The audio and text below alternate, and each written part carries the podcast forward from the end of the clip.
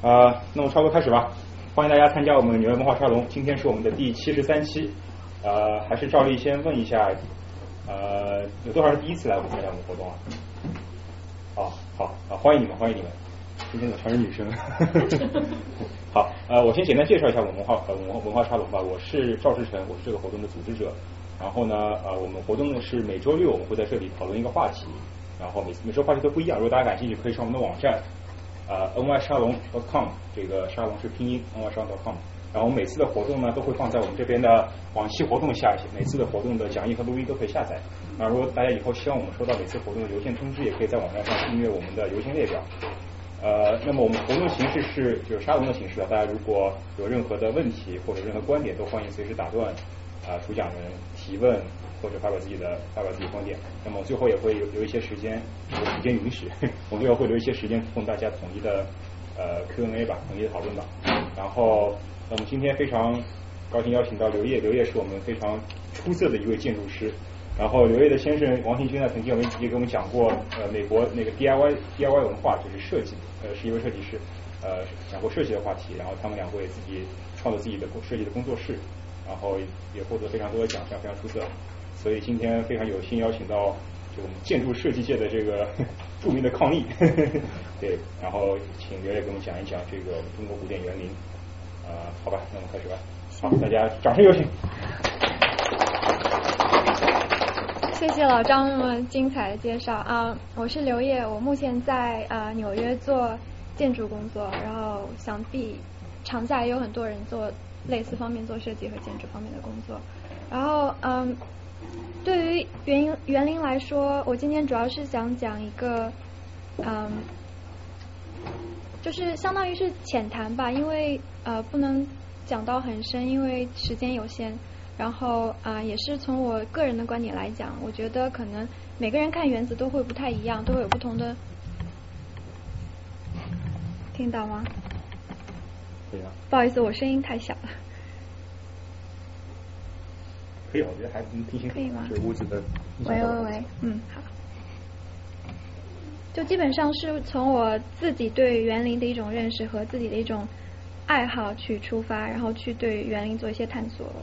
然后借鉴了一些别人先人的一些观点，然后来讨论一下园子的问题。啊，这次主要是讲一呃中国传统园林，然后因为我比较。倾向，然后我自己个人喜爱比较倾向于江南的园子，所以可能大部分的重点会放在呃以江南园林为主的这个基础上。嗯，然后为什么这里说园林是另外一种形式的建筑体系？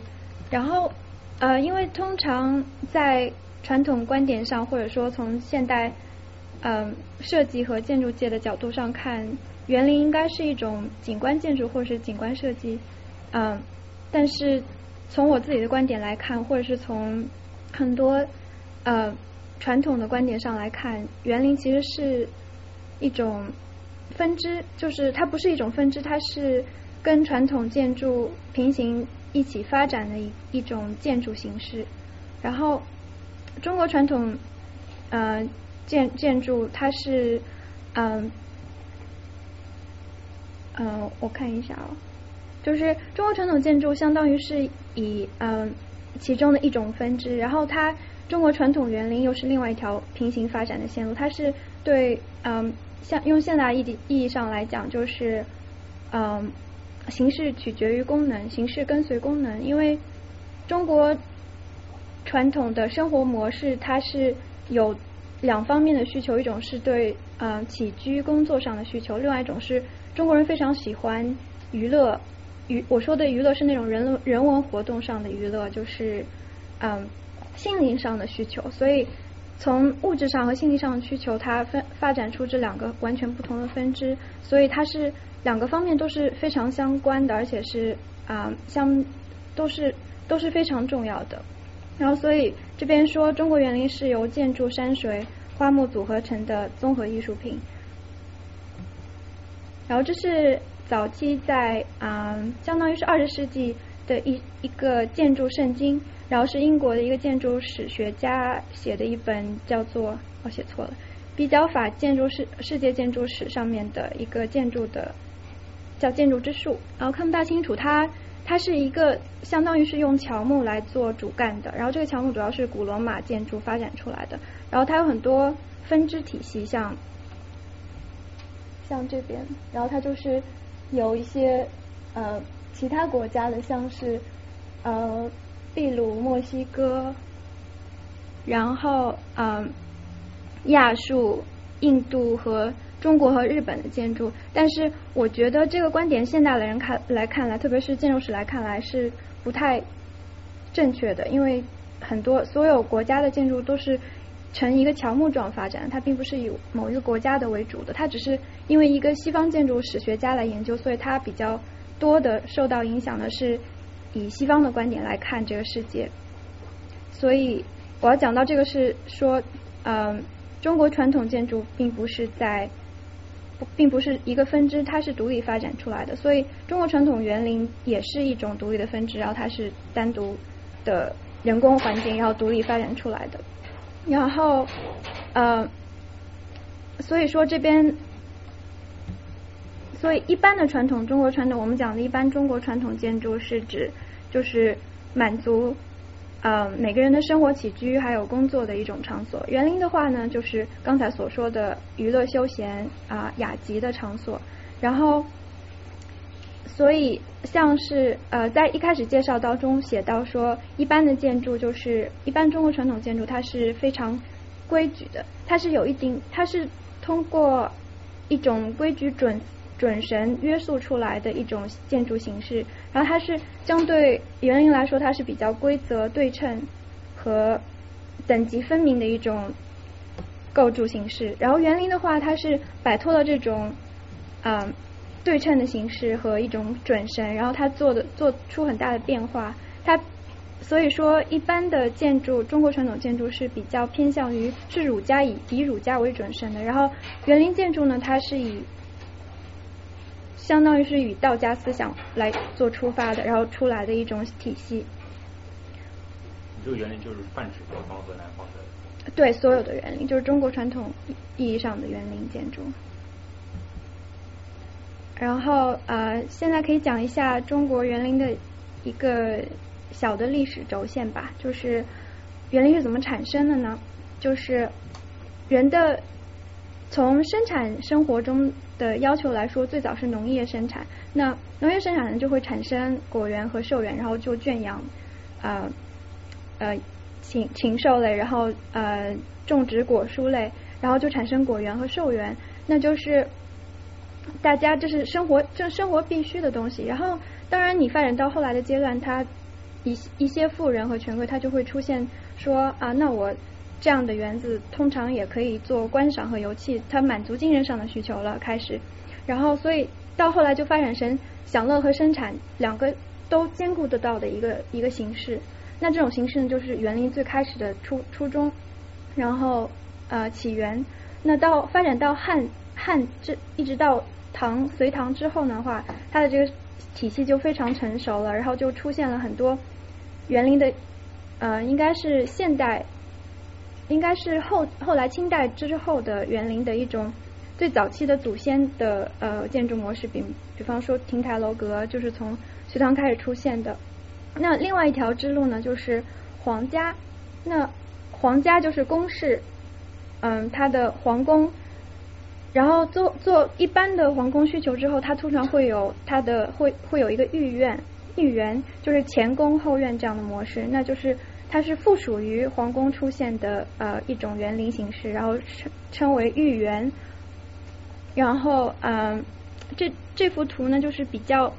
我选了一幅比较典型，能够反映就是园林开始出现，然后一直到一个比较典型的代表，就是果园和人观赏、享享享享受和游憩的一种需求，两者兼顾，就是观赏和游憩都呃。生产和观赏同时兼顾的一幅图，这是明代比较有名的画家仇英画的一幅《春夜春夜宴桃李园图》，就是当时李白加上他的友人和弟子，当在晚上开琼宴以作花，非流觞而醉月，所以就是坐在园果园当中欣赏月亮和呃边饮酒边赏月，然后边饮酒边赏嗯这样的桃花、桃李果花。嗯，下面来说一下，这是按照这是最大的，这是从算是一个历史体系，就是最早出现的，嗯，享以享乐为发展分支出来的园子是呃周朝西周的灵台和灵沼，那是最早能够文献记载当中最早的园子，但是它是一个皇家的御园，然后。最早的推测文献资料记载当中，最早推测的文人文山水园呢，就是思源的话，是一个商人，呃，袁广汉在北矿山的那个园子，然后这是在只有文字记录的一个园子，然后呃，我列举了一些历代皇帝的御苑，然后有一些是相互借鉴，或者是在后来的皇帝在前前人之呃前人的基础上，或者他在在他他他原来的原子的基础上。再造的新原子，或者是他借鉴前人的一个比较好的典范，然后在造自己的原子当中引荐前前人的模式来做。比如说，呃，汉武帝当时的上林苑有一个昆明池，他那个昆明池只是作为一个军事用，就是他要去训练水师，然后造了一个昆明池。然后后来就发展成他后来也作为他的一个享乐方式，就是在里面游船啊，然后。做一些嗯娱乐雅集活动，然后到后来在乾隆时期，呃乾隆大兴土木造皇家御园的时候，他颐和园里面他造了一个昆明湖，它原来是叫西海，它就是呃当时的城市规划也是皇家的一种私心吧，就是反正我有钱我任性嘛，然后我就改造城市，然后做了很多造山造海，然后最后造了一个颐和园，颐和园。当中的当中的西海，它改成昆明湖，然后就是引荐了当时汉武帝时候的昆明池的一个概念，然后也是用于一方面用于训练水水兵，然后另另外一方面用于他自己的享乐。然后啊，也列举了一些民间的呃名园，像是金谷园和网师园。然后下面这幅图呢是啊圆明三园，就是当时。当时应该是最鼎盛时期，清代最鼎盛时期的一个皇家御苑。然后它分成三个部分嘛，就是在呃西北部这块是圆明园，然后是啊长春园，下面是万春园。然后这是现在当然都没有了，基本上都已经全毁完了。但是它基本上是现在呃北大和清华的北面和西北面的角落，在那个方向上。嗯，所以还有一个就是园林，通常讲到园林，他会讲到中国传统的绘画、文学和书法。然后基本上，嗯，就是当时造园，特别是宅园、民间的人文山水园的呃园子，通常都是跟文学家、跟中国传统文学家、戏曲家，还有绘画、书法家都有。很紧密的联系，而且基本上很大部分也都是他们自己按照经验或者按照前人的借鉴，然后来造出来的园子。中国传统意义上是没有没有设计师的，就是只有工匠和和文人。然后工匠和文人通常这两种人在一起，然后才把原子按照前人借鉴的经验，然后把它造成他想要的一个模式。所以基本上。呃，每个人都会有自己的方式去造这个园子。有的人可能是从一幅画当中去引荐，然后这样的意意境、山水，然后去完成他这个模式。有的人他可能是匠人出身，然后他就从匠人角度去做一些小品，然后从小品做成一个集子，一个集子做成一个大的园子，这样。所以那时候匠人的艺术修养要求也是挺高的。对，通常有很多的匠人当时也是一些绘画技能很高的人。像是就是流传一些历史上比较有名的一些呃有匠人，他们就是在设计原子的过程中，他们会有提出非常有创造性的这种呃艺术形式啊或者美学的这种面。对他，比如说像当时最早呃，其实我觉得很可惜的一点是中国传统园林很少有文献资料记载下，就是把它整个体系或者是呃它的工艺。然后把它整个整合起来，做成一个资料集像资料库的东西，然后传流传下来很少有，通常都是从文学作品当中，或者是从其他的一些诗集，比如说白居易的诗集，白居易他自己的草堂就是他自己做的。对，就是像类似这样的诗人、文人，包括像李渔，最最最有名的戏剧家，然后他自己的呃芥子园是他自己做的，然后包括他帮别人造了半亩园，在北京最有名的芥子园已经没有，但是半亩园还在，但是半亩园现在已经差不多荒废了，也是他早期帮他的好友或者是帮一些朋友做的园子。那所谓做就是他他他设计形式，然后他他找找工匠来监督他们。对对对，你只有做这样，对对对。他自己有时候会出一个蓝，啊也不是蓝图，就是一个意向图，对，然后让别人来做这样的东西。然后比如说，嗯，呃，有什么特殊的理由会导致古代园林的资料比较少？就他们不愿意去做记录？我觉得这跟中国对于呃记录这件事情，我不太我不太了解，但是我觉得对于中国传统建筑和园林方面的记录，它好像不是，因为它并不是说是一种，通常记录是官方在记录，就是历朝皇帝他有自己的御书，然后在记录当时的情况，一些准神啊什么，他有准神，但是园林是没有准神的一种模式，建筑模式，它是脱离了准神的一种模式，所以基本上都是流传在散在民间，所以像皇家园林这种也没有记录。呃，它有有类似的。功法记录，但是他没有说他有，比如说有一本继承写的《原野》，它就是记录原子的做法和一些功法。但是大部分的私家园林或者是民间散落在民间，它是没有文献资料记录的，比较少。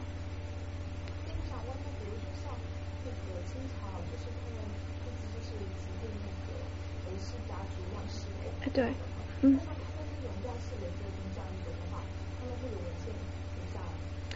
呃，有样式类，他们会有一些文献资料记录，但是它它仅仅局限于呃统治阶级的那个方面的，比如说皇家皇家的呃皇宫和皇家园林的一个方向，园林很少，但是基本上是皇宫的一个模式会记录，它会有记录非常详细的呃单位尺寸，然后大小，然后等级都有。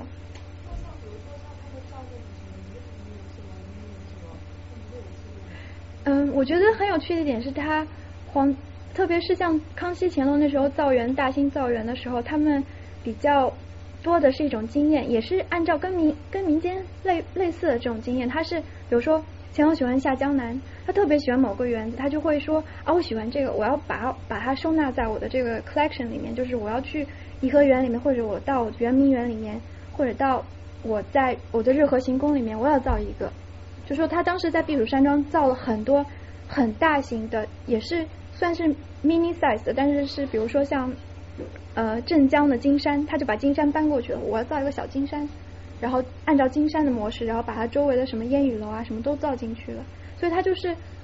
模仿更多一点。他造园子是属于有点，我觉得像是经验加模仿的收集收藏，它算是一种收藏，我觉得对大部分的。皇家园林当中的他们的呃御园很多是这样子的形式。嗯。另外一个是不是大多数园林都没有留下这个记录？是因为大多数它都是这种呃私家定制的、个人定制的。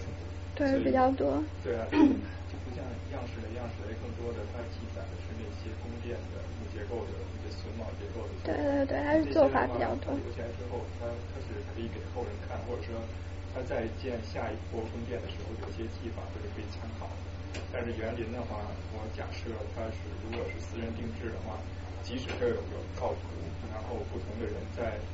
在依据这套图做的时候，估计可能做出来也都不一样，因为它有好多即兴发挥的因素。对，它有一些口头流传，或者是呃，就是集子类型的，像散文类型的流传下来，就是。大家也是按照这样的模式，然后去凭自己的理解，然后去做。甚至像像后面会讲到，像呃很多画家、书法家，他会在园子做出来以后去记录它，但是记录它，它是通过山水画去记录，所以每个人阅读的话也是不一样。像最有名的，待会会讲到说，文征明他画了拙政园的三十一景，然后当时就是非常轰动一时，他就是他是原子造出来以后，他去他是当时跟那个原子主人关系非常好，所以他帮他画了一个所有就是他他看完以后的感受，相当于是写了一篇散文，但是他是用画的形式去做，然后做完以后，后来还又加了八加了十二幅，再后来参观就加了十十二幅，在在 Metropolitan Museum 里面有可以去看，有八幅，现在剩下就八幅，然后他在里面有。可以去看，在亚洲展厅好像有的，对，就是类似这种的记录比较多，但是就是真的功法科学上，就是所谓科学上的记录，它是没有的。会不会是因为就是像你刚才说的，是因为当时参加就古代参加这些园林建造的本身就是文人啊，或者说对画家出身一些比较多，对为主，对这种人比较多，所以 留下来会比较这种文字资料特别少。我我很好奇，就是当时作为一个匠人，作为一个有情怀的匠人。他会愿意去以模仿别人的园林做的一模一样为荣呢，还是以他为耻？就是你有一个园林，我我我我跟你做的一模一样，哎，不是说我特别牛逼，技术特别好，而是我好像我失去自己创造性，因为这个园林是一种必须结合时宜、地点、呃人的心理啊，包括游游人的这种这种预期啊，他创造出来一个东西。那么他会他会有这种模仿行为吗？还是他觉得我造作为一个造园主，我就是要因时因地的来做出这样一个。创造物，而不是去刻意的模仿别人。我觉得你说很对，就是他就因时因地的这样来做，是呃本身它造园的一个出发点，它就是要接地气嘛。就是我有这样的一块地，我要怎么样去把我这块地造出一个园子？然后还有根据是业主嘛，就是我要园子的主人，我有什么样的需求，然后我的爱好，我的我的整个生活模式和呃。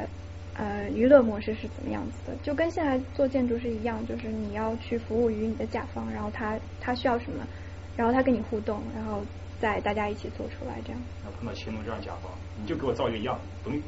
好像很少，文人很少说出现模仿的状态，我好像没有听过。但是比较轻的。对他通常都会说我要做跟别人不一样，或者说我有自己的需求，然后按照自己的需求来做。所以甲方都是文人，没有那种土豪文。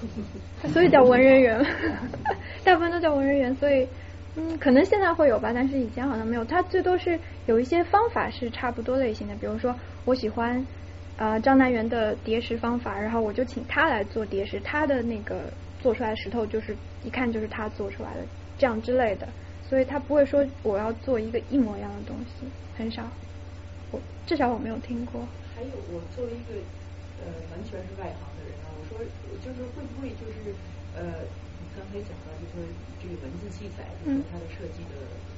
没有图纸，对吧？对。会不会跟这个园林和建筑它的这个性质不一样也有关系？比方建筑呢是一个相对一个从外观起码结构外观上来讲，相对是一个静止东西，造成了就是这样的。以后要说古修的话，差不多都是照原样把它。修成然后什么地方坏了把它修好。园林呢反而是一个动态的东西，因为里面有花草，有有树木，有水，有什么东西。就是说它可能，比方东西这个假山，比方塌了，塌了可能有塌了的意境。你未必说一定要把照原来的对把它重重新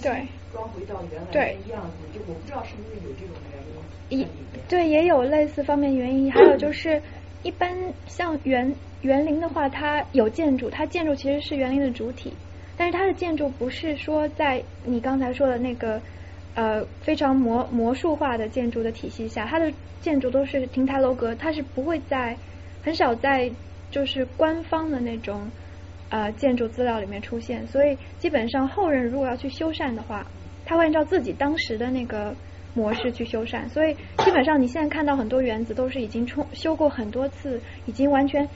就是已经不是他以前的样子了，很多都是这样子的，所以也是按照自己的经验去做的比较多，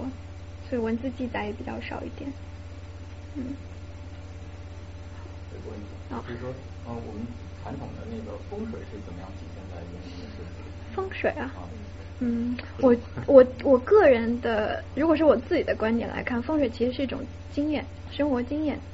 就是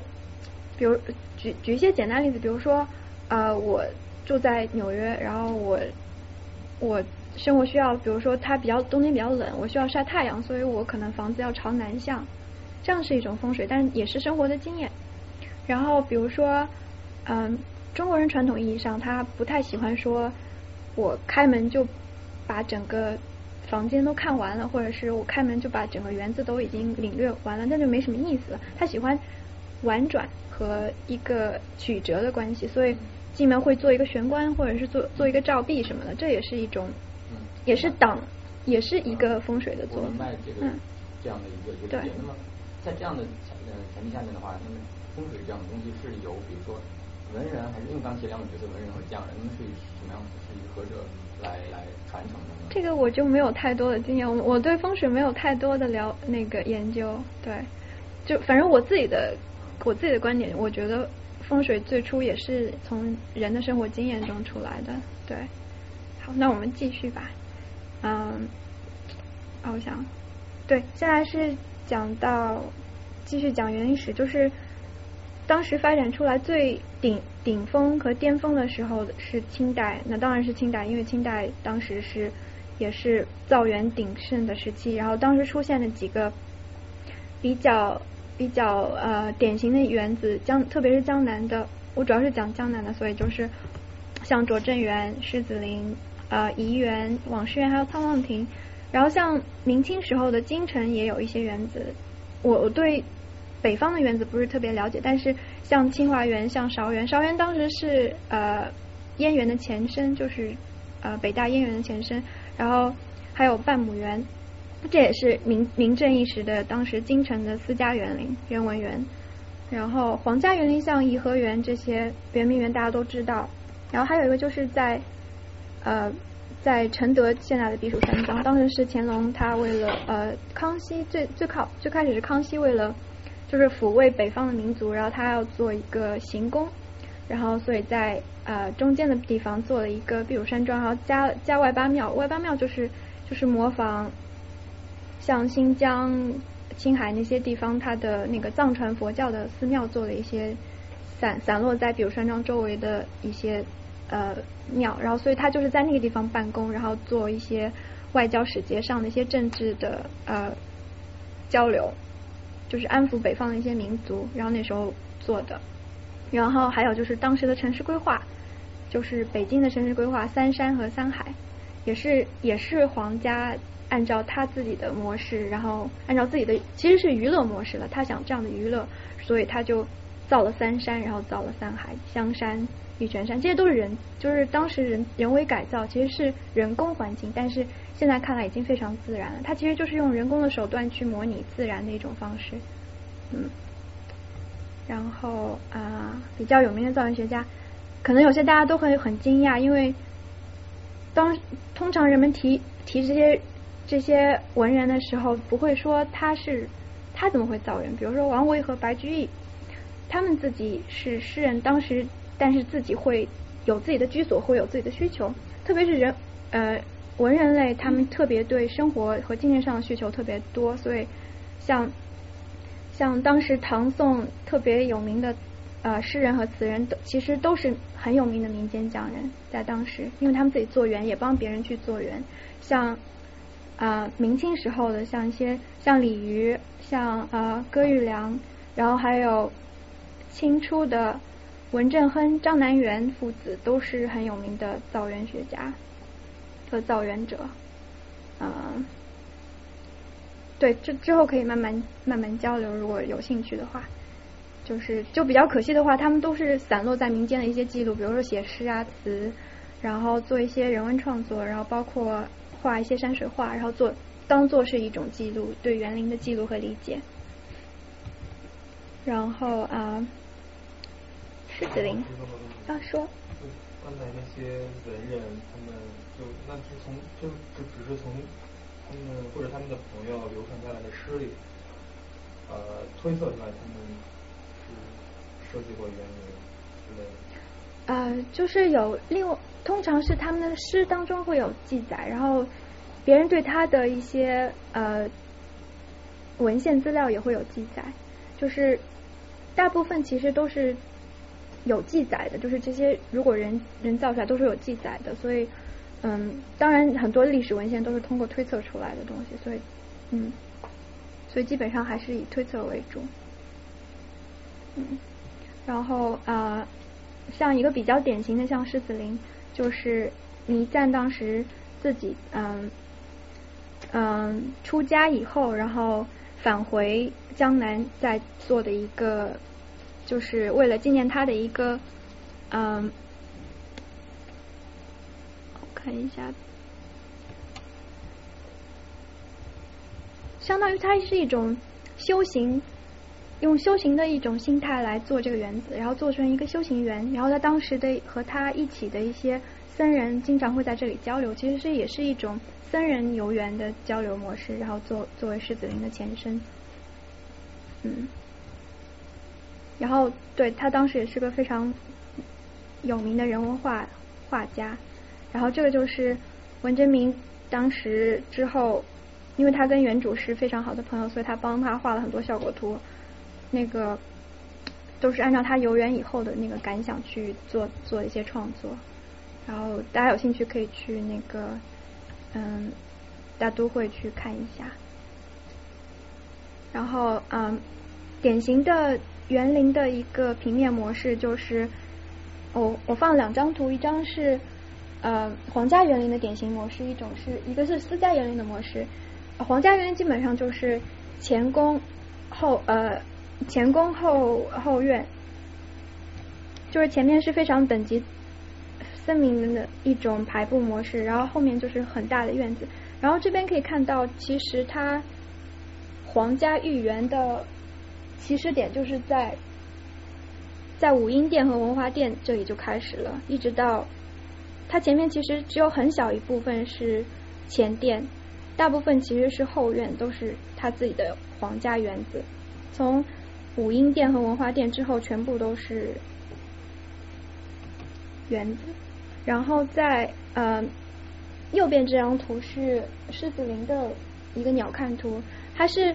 最典型的，当时最典型的一个人文宅园，就是基本上他们的生活就是生活和娱乐是在一起的，所以基本上就是这边都是住宅。他住的地方，然后这边是游山玩水的地方，所以基本上人文园就是一个宅子带一个院子。然后这是最繁盛时期清代的避暑山庄，也是迄今为止最大最大的园林建筑群。这是它鼎盛时期的一张图，然后。因为哦对，还有就是因为当时在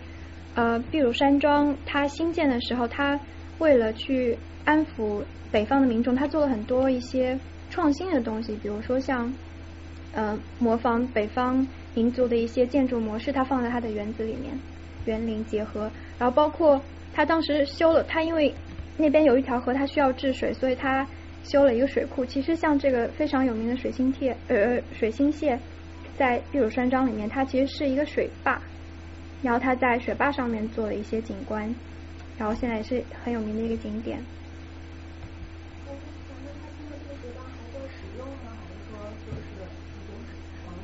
只是一个景点了，现在应该是对。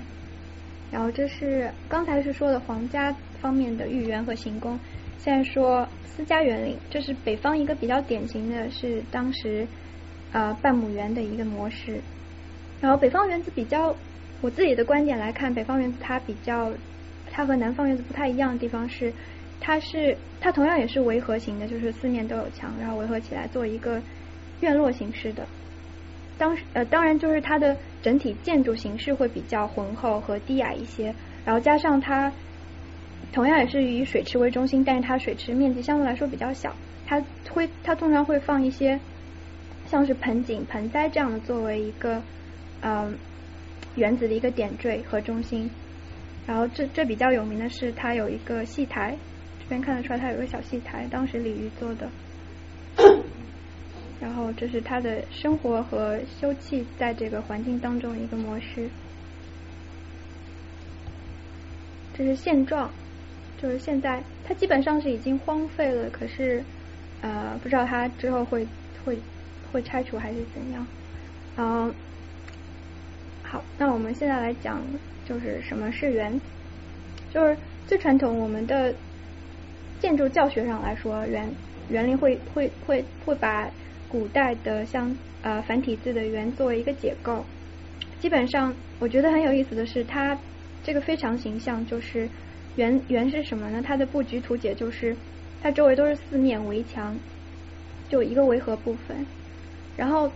上面的这个形状呢，就是有点像屋宇和亭榭，所以是它的所有的构筑物。然后基本上所有的原子都是以水池，特别是江南原子，它是以水池为中心的，所以所有的原子中心都会有一个都会有一口池。那像下面这个部首的话，它基本上是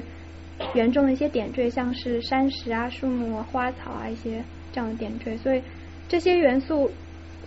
基本上所有的原子都不会缺，就是一个构成一个整体原子的一个所有的元素。然后当时在啊，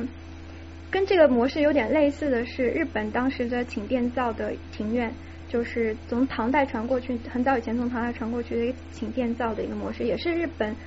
算是日本的一种宅园，早期的宅园，它是和传统意义上的园中国的园林是最类似的时期，也是最接近的时候。不不会太大，就是和一般的宅园，就是自己住宅，然后有娱乐休闲的，有个这样的地方。我之后会有一张图会看得到，所以所谓的小园就是就是五脏俱全的一个园子，就是所有的元素都有，然后围合成一个整体的小园子。然后最小的一个原子现在在啊上应该是上海最小的一个原子在松江的最小园是呃颐园，然后它很有趣，也是就是最典型的一个体现，说它有后面有围墙，它整个是个围合起来的空间，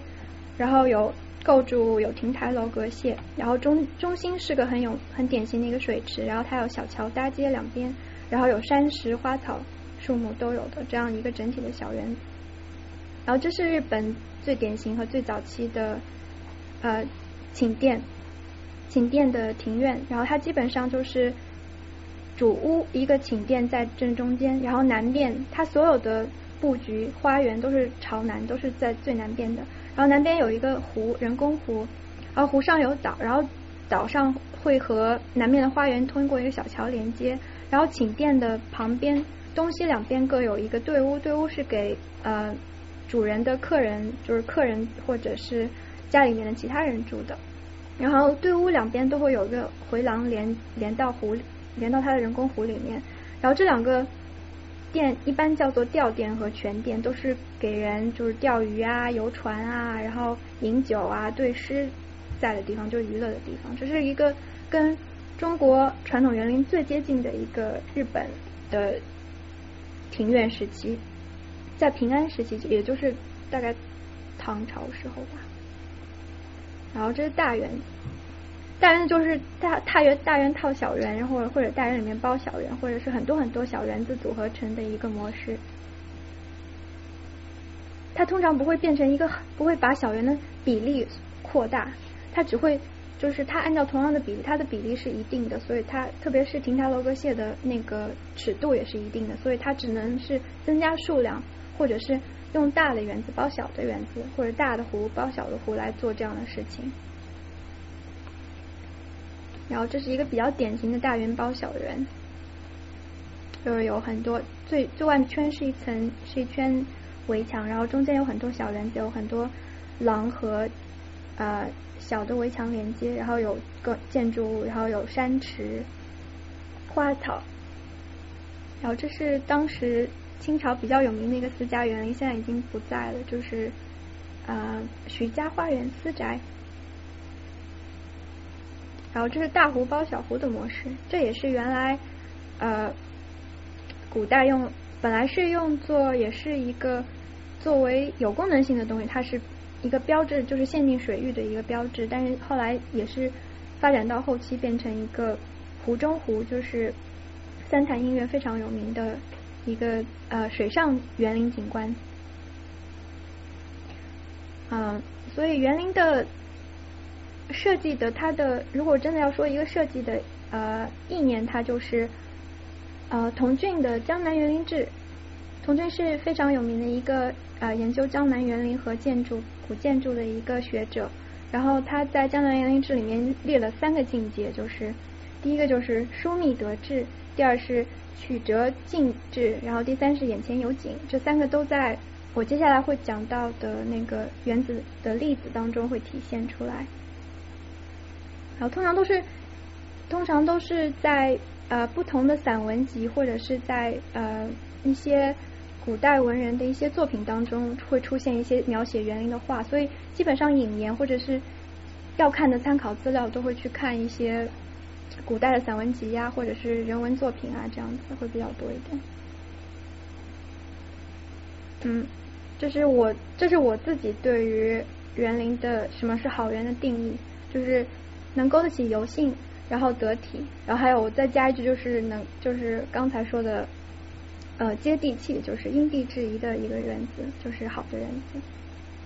然后怎么看？嗯，可以接下来讲一下造园的手法。造园手法就是，通常现在的人去看园子，我觉得有一个比较比较可惜的地方，就是大家会去那边拍照片，就是。不停不停拍拍拍出来很多，就是感觉非常好，是非常美的照片，然后拿回家去处理呀，然后 PS 啊什么，然后拿出来展示给大家看，然后就是怎么样？但是我觉得原子最大的体会是，一定要身临其境，一定要去看，因为它触动的不不仅仅是视觉，它是所有感官，就是人的所有感官都能够接触到的东西，就是从呃，它有深有景深，然后有时间上的变化。然后有空间上变化，有视觉上变化，有听觉、味觉、嗅觉上的变化，所有都有。所以它触动的是你所有的感官。所以我觉得好园子一定要现场去看，而且不同的季节去看。上次上次那个老赵不是在讲时间的概念吗？对吧？然后我就突然想到说，嗯，我觉得原子是个很好的体现四维四维的一个模式，因为它不仅是在空间上去看，就是三维空间去看，它有时间上的推移。不仅是在短时间的时间上退役，还包括季节性的，就是你一年四季去看它都会不太一样。所以我觉得园子是个很好的，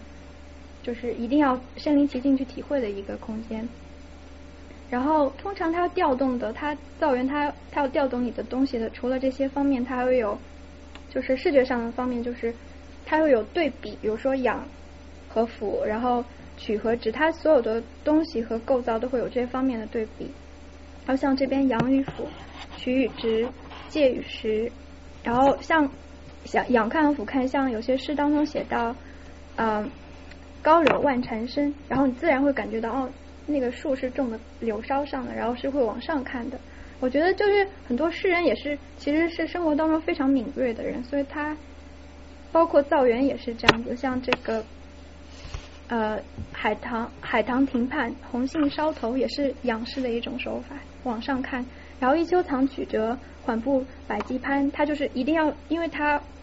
是在水边，然后攀那个石头，所以你肯定会低头去看，会很小心。所以这也是一种低头的手法，它是让你，它一定要让你低头去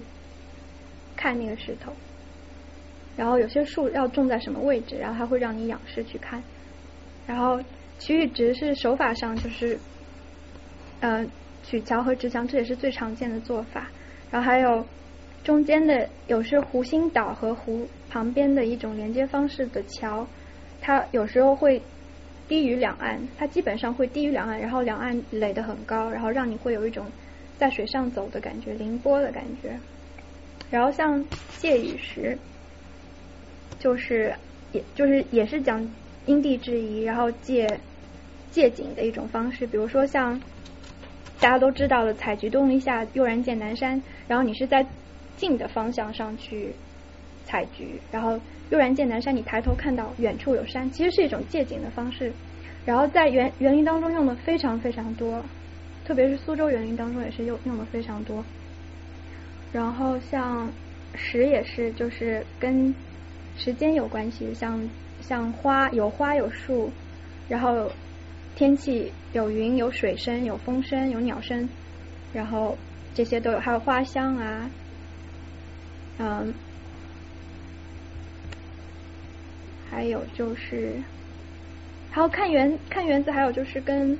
跟尺度尺度有关，大园子适合动观，就是走起来看，就是呃移步景换的那样的观念去看，然后像小园子，它会设很多点。停住的点，然后你去站在那个点上驻足观看。它通常会引导你的视线，然后会引导你的，它有一个通常的走法，像很多原子。嗯，好，接下来讲一下呃园林的要素，就是传统园林上的一些要素，有就是一个是建筑，建筑是主要的一个要素，然后是花木栽植，还有啊叠叠山，还有就是题词匾额，这是点睛的地方。然后像建筑的话。中国中国因为传统建筑都是以木构为主的，所以它有一定的局限局限性，它尺度不能做的特别大，像西方建筑可以做到很大的尺度。然后，所以它基本上它的比例是一定的，所以你通常如果要增大这个空间的话，它会做一一簇建筑，就是两个连在一起的，比如说鸳鸯厅啊，或者是呃几几座建筑以廊的形式去把它连起来，不会做一个亭子，但是我把尺寸放很大，不会这样做。然后像，嗯，它造园子的顺序基本上是，它会先选地，然后造池，是挖池，然后池挖出来的土方呢，它会堆在旁边，然后看怎么样去排布这些土方，堆高低不平的一个山，就小丘陵啊地段，然后堆完以后，它会建花厅，就是基本上都会建一个主厅，然后按照这个主厅，然后再造其他的树石去做它对景，做一些叠石啊什么的，然后。通常情况下，其实私家园林大部分都是边造边拆，然后觉得啊不行，拆这个这个地方不行，然后重新垒一个地方去看，就是就是有点像呃就是这种呃推敲的一种方式，但是它是边边造边拆，然后边拆边找，然后再翻工多次这样子。然后这是主要我列了一下我知道的一个嗯建筑形式，在园林里面建筑形式，它比较多这些形式。然后，通常这些形式在一般的传统皇皇室宫宫廷或者是民民居里面都会很少见，但是它在它是比较活泼的一些建筑形式在园林中出现。嗯，还有就是讲到建筑会讲到室内一点，就是它的家具。基本上，因为园林建筑都是以敞口的为多，就是大家可以走进去、走出来，都是以有有遮盖，但是它不是以封闭的建筑，所以它里面的家具都是以那种以古朴为主，都是以石头的石凳、石桌或者是砖制的家具为主。如果是有门窗和厅门窗的厅窑，它会做一些比较好的，比如说红木家具、紫檀的。然后也是要根据建筑来配，比如说那个建筑比较华丽的话，它可能做一些用多用于红木或者紫檀木的家具比较多。如果是像比较比较清新的、比较呃朴素一点的园子，它可能用楠木和花梨木会比较多一点。呃，花木栽植上就有一些，我选了一些比较呃园园子中间比较出常出现的一些花木。比如说像桂树，待会可以讲到桂树。它通常如果在园林当中你看到桂树，都是在围墙旁边有一小丛桂树在那边，然后它有一个粉墙为背景，非常好看。然后香香味也不会非常，就是如果你在一个开场空间，在湖边有桂树的话，好像很奇怪，它那个桂花香就会散，马上就没了。但是如果你旁边有围合有一股粉墙，一个是衬托它的姿态，然后另外一个是。它的香味不不容易被散出去，你在很远的地方就闻到哦，那边有桂树。然后像芭蕉也是，它也是多栽植于那种墙根、屋角啊什么地方。嗯，很多园子喜欢用白皮松，像留园还有北方的一些园子喜欢白皮松，它它属于少年老成型的动物，就是它不用种，它种植两三年就长得很老，就是。树枝、树干会长，会看看上去非非常沧桑，所以很多园子它特别喜欢苍古的感觉，所以就种白皮松。杨柳在杨柳比较适合于水边种，所以基本上像大园子种特别多，因为它要成荫，就一大片种会比较多。如果是在小园子里面种的话，就就密不透风了。它因为园林讲究一种通透性，所以如果小园子种很多杨柳树也是不太合适的。然后像是桃花、桃树，桃花源里面有记载说，呃，有写到中无杂树，芳草鲜美，就是说明一种它适合群群栽，然后没有杂树，就是要一大片的栽，然后你远，而且要适合远观，就一片看到桃花特别好看。然后梅树也是玉兰花，然后基本上还有就是跟还有山石的一种叠山，然后通常我知道的是比较多的是，呃，园子有两种叠法，就是到成熟时期，一种是用黄石叠，一种是湖石叠。然后黄石是比较浑厚的一种石头，它是不像它姿态不是特别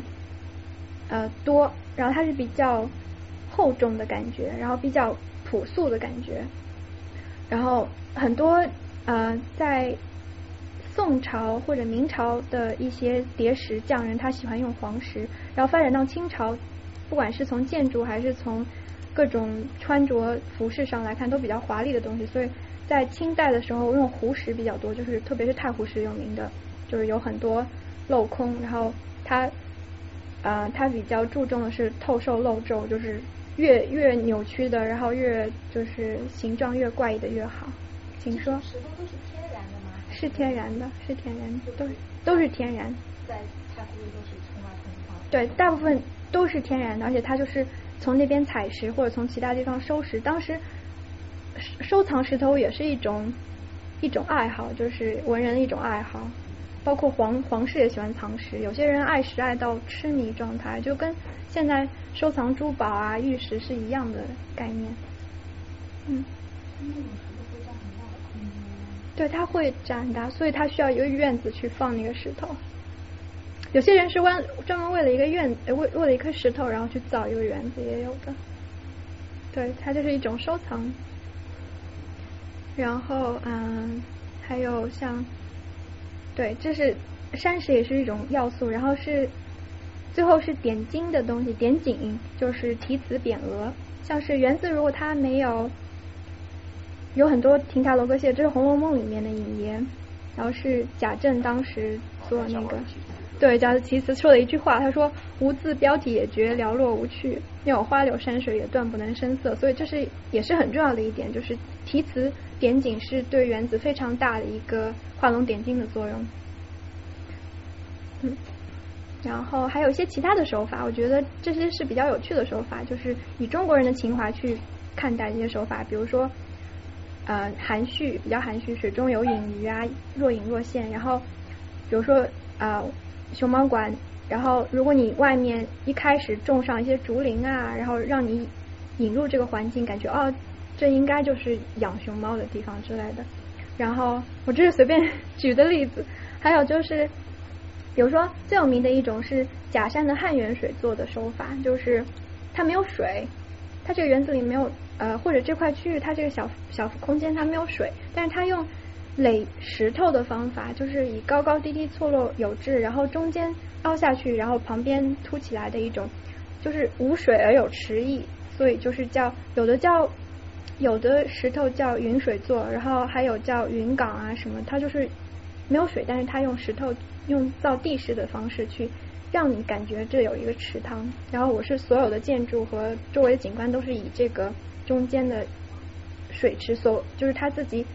迟意有迟意的这块地方去营造的，这是一种方式。啊，好，这个这些图是我从那个一个建。建筑师他写的一个关于原子的那个嗯介绍当中去引用的，但他是从非常建筑理论和建筑工法的角度上去谈的。我想说的是，嗯，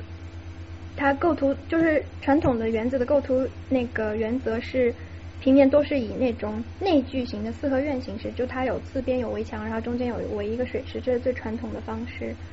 这是一种形式。然后还有就是，呃，它以周围环境为啊为构图原则，就是比如说像沧浪亭非常有名的一个典型例子，就是它它的水池不是在中间，不是在这个园子的中间，它是它是借用以现成的水池，然后造了一个园，然后把这个水池当做它的一个景，然后做出来的一个原子，它中间是没有水池的，所以它水池是在它的园外，园外有井。然后还有就是完全是对外开场的一个模式，通常是山山路园比较多，就是造造在山上的原子比较多，像像那个颐和园，还有一些碧螺山庄，它有山有起伏的殿堂，它都是开场型，它观景平台都是向湖面上去伸展的。嗯，还有就是完全四面三百六十度观景的一个呃园子，像碧螺山庄的小青山，然后北海的琼花岛都是这样的模式，就是它是湖中间的一个园林，然后它所有的它壶是包住原子的，所以它就是四面都要有顾及到可以观景的方式和呃地方。然后讲一个看与被看，然后原子还比较重要的一点是，它讲究是互相看，就是你看景景那边也有人，或者是景遥看你，所以它特别讲究一个角度和和嗯安放它的构筑物的一个方式。好像嗯举一个例子是拙政园的与与与谁同坐轩这个扇亭，它是在呃拙政园的西面，然后它它是一个这个三角洲的一个凸起来的一个小点，它是坐落在这个位置上。然后它四面三面朝三面都会有可以看到的方式，特别是你如果从呃拙政园的中景中中池东走过来，然后穿过别有洞天，然后到西园的时候，第一眼就看到这个小院子，这个小亭。然后它是这个环境当中的一个点睛的地方，然后也是非常只是注注目的一个焦点，所以它四面八方都会有一个呃让你观景的一个方方向。然后名字有什么典故？这是苏轼的一个词，当时与谁同坐？嗯，我、后面会有对，然后。然后这是嗯，这比较大一点的场景，这是烟雨楼的一个看与被看，也是通常由像由这样子的水中的庭院的话，它是以船坐船和走到坐船坐渡轮走到湖中间的这个啊园林上为主，所以基本上你要坐在船上，然后从四面观去啊去观赏这个园林，都能看到比较佳的效果。嗯，这也是其中另外一个例子，就是比如山庄的一个从曲桥走向烟雨楼的一个方向，也是也是表明它四面八方去看它。然后当时造园它是别有用心，就是为了让你在不同的角度都能看到。然后甚至比较远的方向，像这个你从金山建筑群看后面的，然后借到最后面的像普宁寺，然后更远的像那个棒槌峰，然后都能。作为它的背景，然后层层递进，然后看到很深远的景深，然后把周围的环境借到园子里面来，然后也作为园子的一个部分，相当于它的一个景观。然后后这样子的话，我们讲完它的设计理念和怎么样去看，那我们讲一下两个典型的例子，一个就是就这两个都是我比较喜欢的园子，都在都在苏州。然后一个是比较小很小的园子叫网师园，然后另外一个是拙政园，然后这是所谓的小清新范儿园子，就是一个非常清新淡雅的一个小园子。然后这是他的一个历史的一个介绍。然后他当时是宋宗元时候的时候开始造的，然后那时候叫网师，是因为他嗯当时的是呃归隐，然后作作为他的。嗯，名字叫做呃，祝原原来是叫做余影，后来因为后来改成王师，然后也是跟他之前的那个名字有相关的地方，然后后来转手了很多次，一直到最后嗯卖给文物鉴赏家，它中间经过了很多主，但是主要的它的原子主人都是都是画家，然后里面什么张大千兄弟也在里面住过，然后像叶公绰也在里面住过。然后就是很多文人雅士都在里面，都跟他有关系。然后他是，所以他是一个非常小园的一个典型。然后是典型的府宅园林。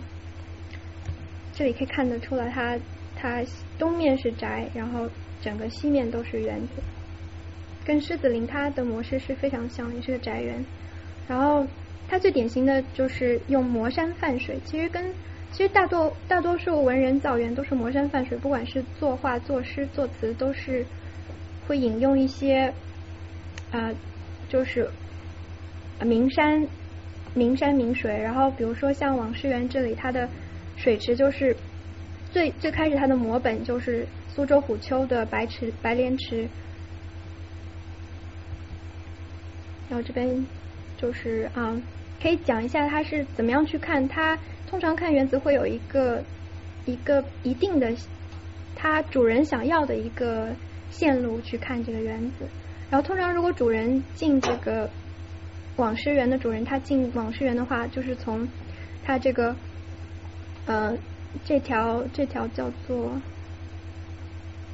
看不清楚，就他前面南面的这条巷子进入，然后它有个照壁，然后东东西两边有两两园，然后进来以后。下轿，然后在轿厅下轿，然后从专门楼这边进入它的主要的一个大厅，然后大厅上楼，上楼在这个女厅上楼以后，它可以往西望，因为它是这个呃往师园当中最高的一个建筑构筑物，所以它如果看周围的景色非常好，它是往西可以看到天平山和灵岩山，也是一种借景的手法，就是把周围的环境它把它借到园子里来。然后你上楼完了，从后面的连着五峰书房和急需斋下来以后，然后从这边绕到竹外一枝竹外一枝轩，然后马上就可以看到整个园子的景色了。然后整个水池就一目了然在你眼前。然后这个感觉是一个好像有一个一层一幕一幕一幕，然后引导你进入这个园子，然后最后豁然开朗。然后我看到这样一个景色的一个方式。然后还有一种呢，就是，嗯，你从这个园子进来以后，然后从旁边的往师小筑这一个小巷弄，就是教厅出来以后下轿，然后从旁边的一个连廊，然后从从这边小宋呃小山从贵轩直接进入他的整个园子，然后这边也是不用经过他的这个呃宅宅区，然后直接进入他的园区。那从往事小筑小筑出来以后，这边其实他当时设计，我觉得是有一个非常巧妙的地方。他把它是有主从呃关系的，就是主人他有自己的一套一条那个游园的路线，然后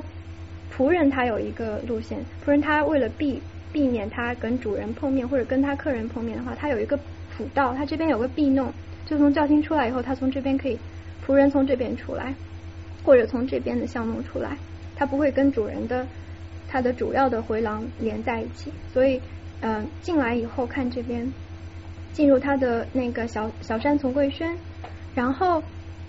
小山从贵轩的西面有一个导河馆，然后导河馆是一个琴室，就是这是小山从贵轩，然后这边西面有个琴室，它琴室它通常是在主人在这边练琴或者是和别人呃雅集的地方，然后他他非常巧妙的是，他用的连廊是一个曲折的一个连廊，他没有直接说从这个轩直接进入他的情室，他是这边有一个非常转折的连廊迂回过来，有点欲扬先抑的感觉。然后你在很远的地方听到琴声，然后发现啊那边有一个琴室，然后从这边绕过来看到琴室。然后从从导河馆出来以后，一直往北面走，然后通过山地起伏，它这个连廊它不仅是呃左右起伏，它也有上下起伏的地方，它有个坡地，然后从这边上下起伏以后到嗯到这个月道呃月道风来亭，然后这个地方是整个呃水池的焦点，然后你在水池上像。像呃后面你的水池西面是你的月道风莲亭西面是一堵粉墙，然后往东是看到整个园子，然后它对面对面的射鸭榭，还有周围的古柏，还有黄石云岗，整个池子就在你的眼前。然后还嗯继续往北走，然后这边有看松图画读画轩，你从它的名字就可以看得出来，就是它每个每一个轩或者是亭，还有它写的一个用意在那边，就是你读到这个题额或者是它的对联，你就就有心中会有景。通常像嗯园林当中，它比较少挂画画作。因为景就在你眼就在你眼前，通常不会挂画，都是题词。题词它会让人遐想的空间更大一些，就是每个人都会读出不一样的感觉。而且你时间到那个地方去的话，时不同，景不同，然后你体会的感觉也会不一样，所以更有一种呃回味的感觉。然后嗯。到了看松读画轩以后，然后再往西面走，就绕回到这个竹外一之轩，然后基本上这个小园子就看完了。然后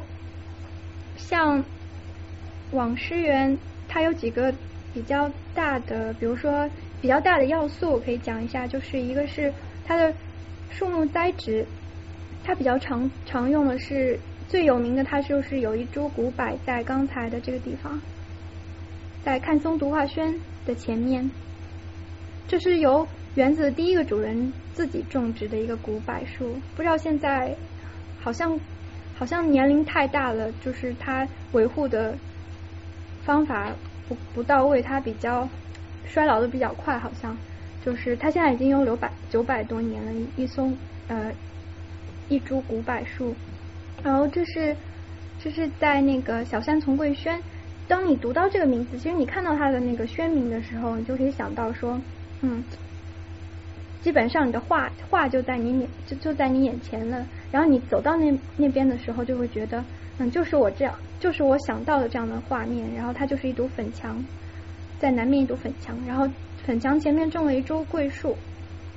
然后就你还没有转到这边的时候，就已经闻到基本上闻到桂花的香味。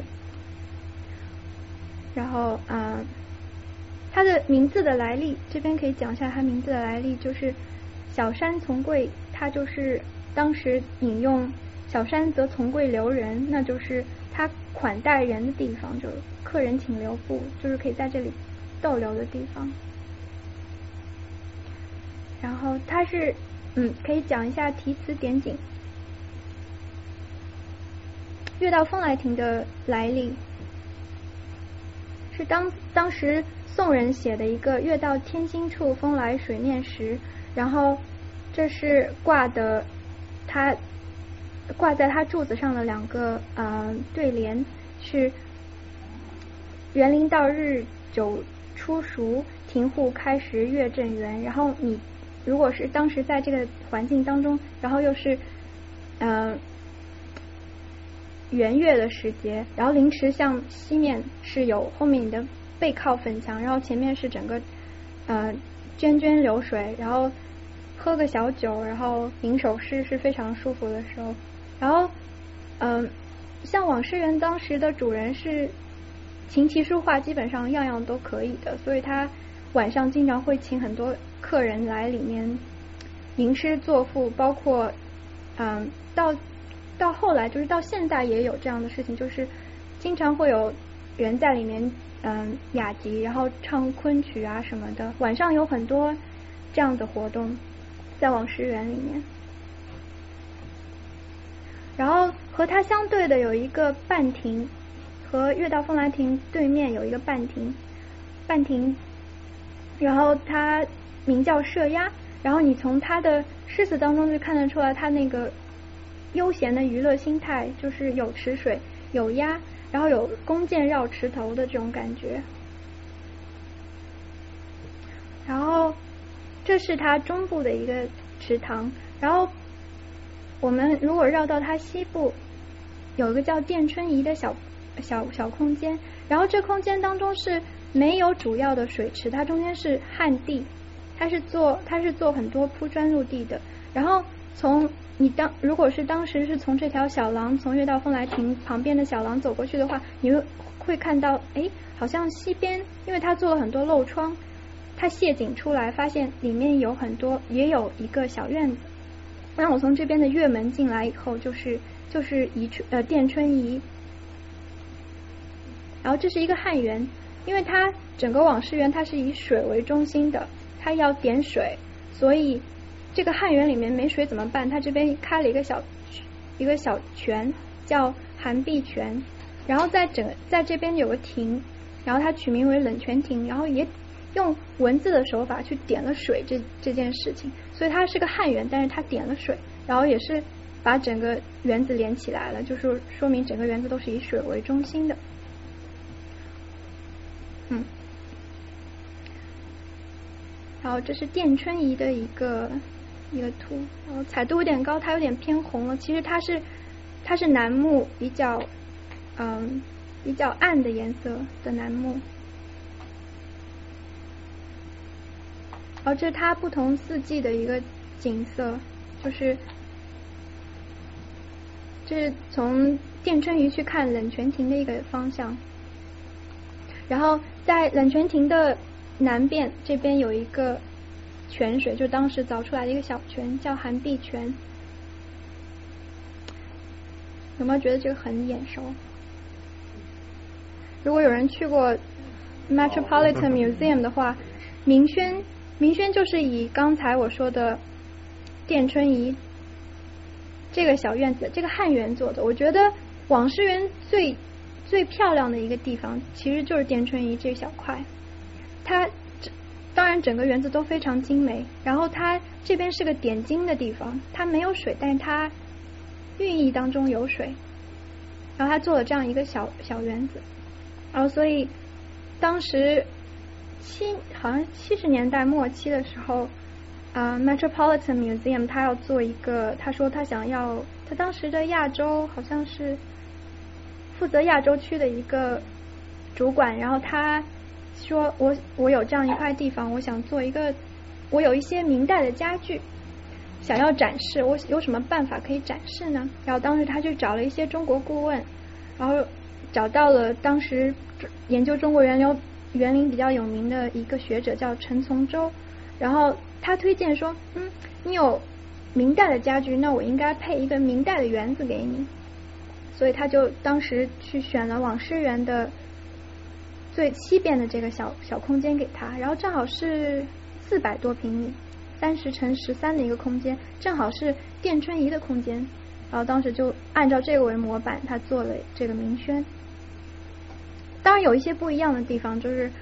嗯，他做了一些改动，他请了苏州的一些工匠，然后当时还把最古老的窑啊什么都开了，然后也。把楠木砍了，然后在当时就是已经禁禁禁砍的树也砍了，然后在当地在苏州当地做好以后运过来以后组装的，然后八十年代开开幕，这明轩，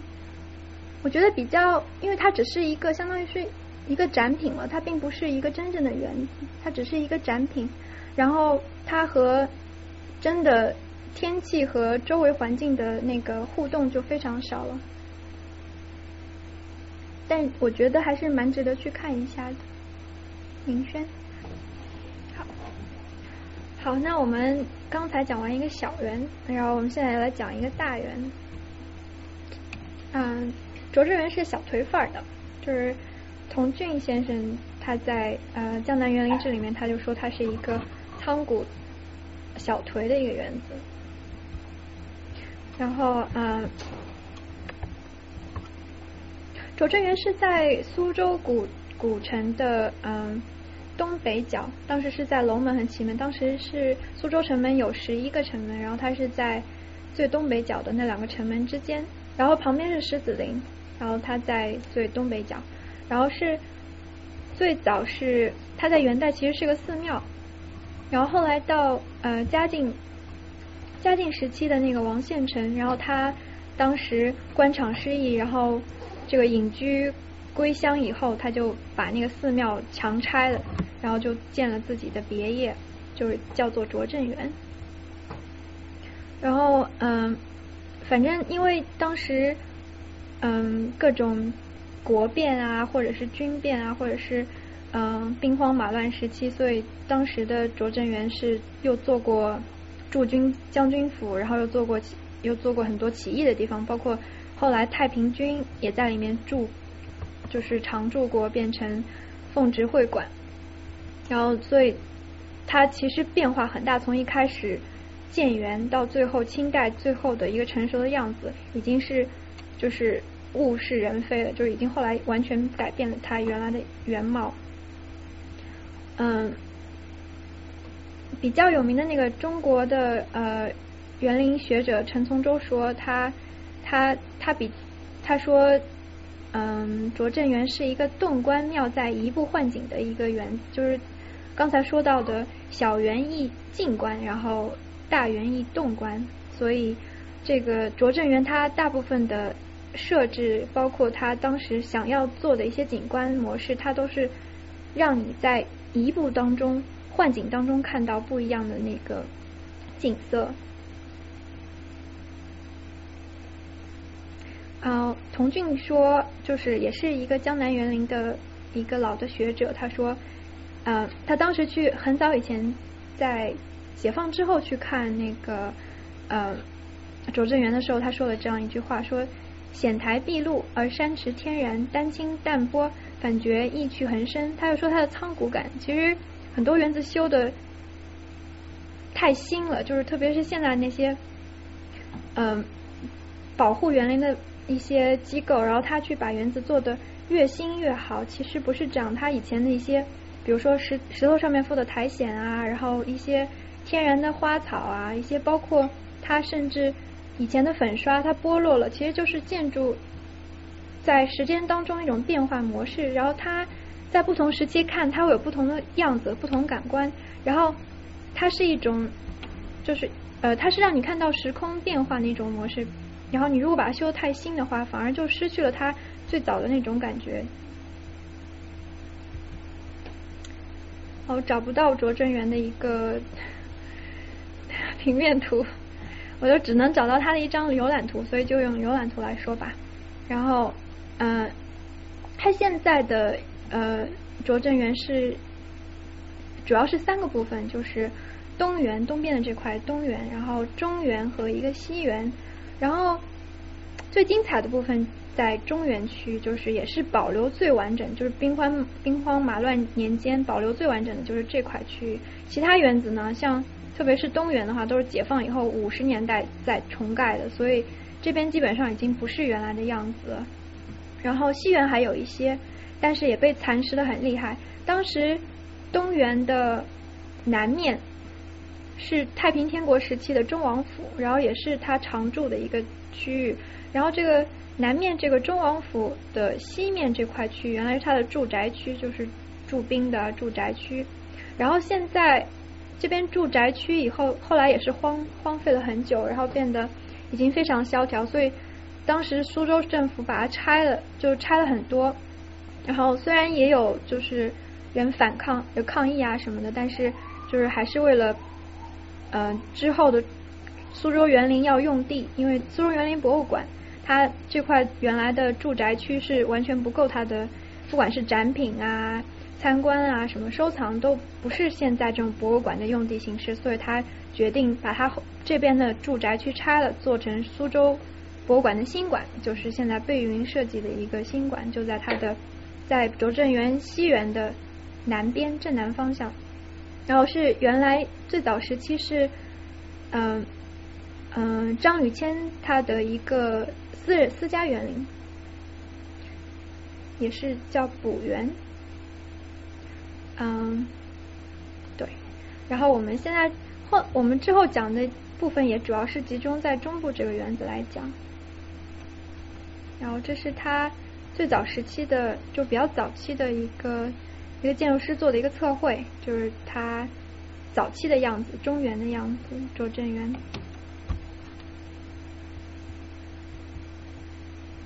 它中部保护的很好，是为什么？因为呃，是为什么这么说呢？是因为当时不管是文献资料，还是从文人的画作当中，包括呃文征明当时画的拙政园三十一景，还后来他补加的十二景当中，都可以看到。虽然说是小飞鸿已经不是当初的小飞鸿，但是它的呃 layout 就是它平面的布局，还有建筑所在地，然后水池的大小和方向，这些都是按照原来的样子保存下来的。然后这张图就可以看得出来，这是远香堂和那远香堂所在的位置，然后这是中原嘛，你看得到，这是当时道光年间一个画师画的一一张拙政园中部的景色，它就是这边就是远香堂的呃近景，然后中间是中池，然后最远处是剑山楼，你就可以看得到建筑布局还是跟现在的没有什么差别，但是虽然说那个建筑形式或者是它的名字已经已经改变了，然后这是拙政园的一个嗯，我做的一些小的 bullet points 吧，然后就是要怎么去看它它的一些比较重点的景在某些方面，然后嗯，现在现在拙政园已经是个公园，当时是私家私人的园林嘛，现在变成公园，开放出来以后，当时把东部这片做做了完全重盖、重新重新修建出来以后，他把门就是它主要的入口是放在这个位置上，就是你入园拙政园的入园口是在这里。但是按照它当时的拙政园最早开始的入入口呢，它的东它的那个南门主入口其实是在这里，是在他的宅，就是住宅旁边，这是他的原来的住宅，然后所以他开门是在这个地方。然后正门在这个地方的话，它前面是有一一系列的假山是挡住正门，所谓开门见山，也是也是就是《红楼梦》当中后面有一张，我截了几个截屏，就是《红楼梦》当中最典型的，当时贾政带着一帮朋友，然后又又抓了那个贾宝玉过来，然后帮他题词的进门的一个对话，就说。呃，此非一山进来，园中所有之景，悉入目中，则何？则有何去？就是如果你进门就开门看到所有的景色，那就就不太想玩了。就是园林它要吸引人的地方，就是你要勾得起游性，勾得起游性就是你感觉你不知道这个园子的尺寸有多大，你进去以后发现，哎，这边也有路，那边有路，然后曲径通幽，然后发现。越越游越有兴致，然后里面的景色越来越好看，就是一层一层、一幕一幕，然后就像你看一出戏，然后看到后面越精彩，然后这才是一个好的原则。如果你一进来以后就没有任何的遮挡，或者是就是很开场的一个大空间的话，那你基本上好像哦，我看的差不多了，就是这个样子，然后我也没有特别大，就随便走一下，或者是嗯，就基本上你就看得到最后一步是什么样子了。所以当时。这种流量就不能拿地图是吧？不许发地图。嗯。看地图就是哦。对。完了。地图地图其实，我觉得园林的园林的地图其实特别不好，就是它可以给你一张参考它的，比如说一个以前的一个平面图纸。或者是一个平面图，但它不告诉你怎么样去游。像像刚才那张游园图，它就是有一个路线嘛，告诉你从这边进门，然后这里这里这里，然后绕这边绕一圈，然后绕到东门出口，还出口还有厕所在哪里啊？什么就是对，就是就是个公园的感觉，让你去游。现在公园大部分都是这样子，所以呃，基本上你如果想要去游园子的话，我觉得最好的一个方式是你去了解它历史，先了解它的历史。然后看到它的一个平面布局，然后你按照你自己的方式去理解，然后再去走这个园子会比较清楚一些，而不是按照它公园这样，只是让你去怎么样走啊，然后从哪里啊什么的。嗯，对他当时就是进来以后就有好几个方向，我觉得可以讲，一个就是进门就是翠帐，就是这一大堵山林，还有有人说好山好山。然后，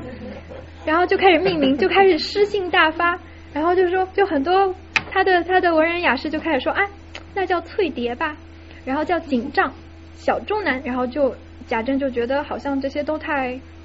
嗯嗯，都太腐了，然后或者是太太没有创新，然后有人说赛香炉，后来后来贾宝玉就跳出来说，嗯，那不如叫曲径通幽处吧，然后后来这个地方其实他。他老爸一直骂他，但是其实他老爸是蛮欣赏他的那个就是文学造诣的。不好意思，我想问一下，就是你刚刚说的，就是你看一个园子，你一下子没有办法把它全看透，这些会是你在评价一个园林当中一个好坏的标准吗？对，这是一个是一个标准，非常重要的一个标准。这个标准是说在呃，就欧洲那些园林当中也是这样子吗？不是，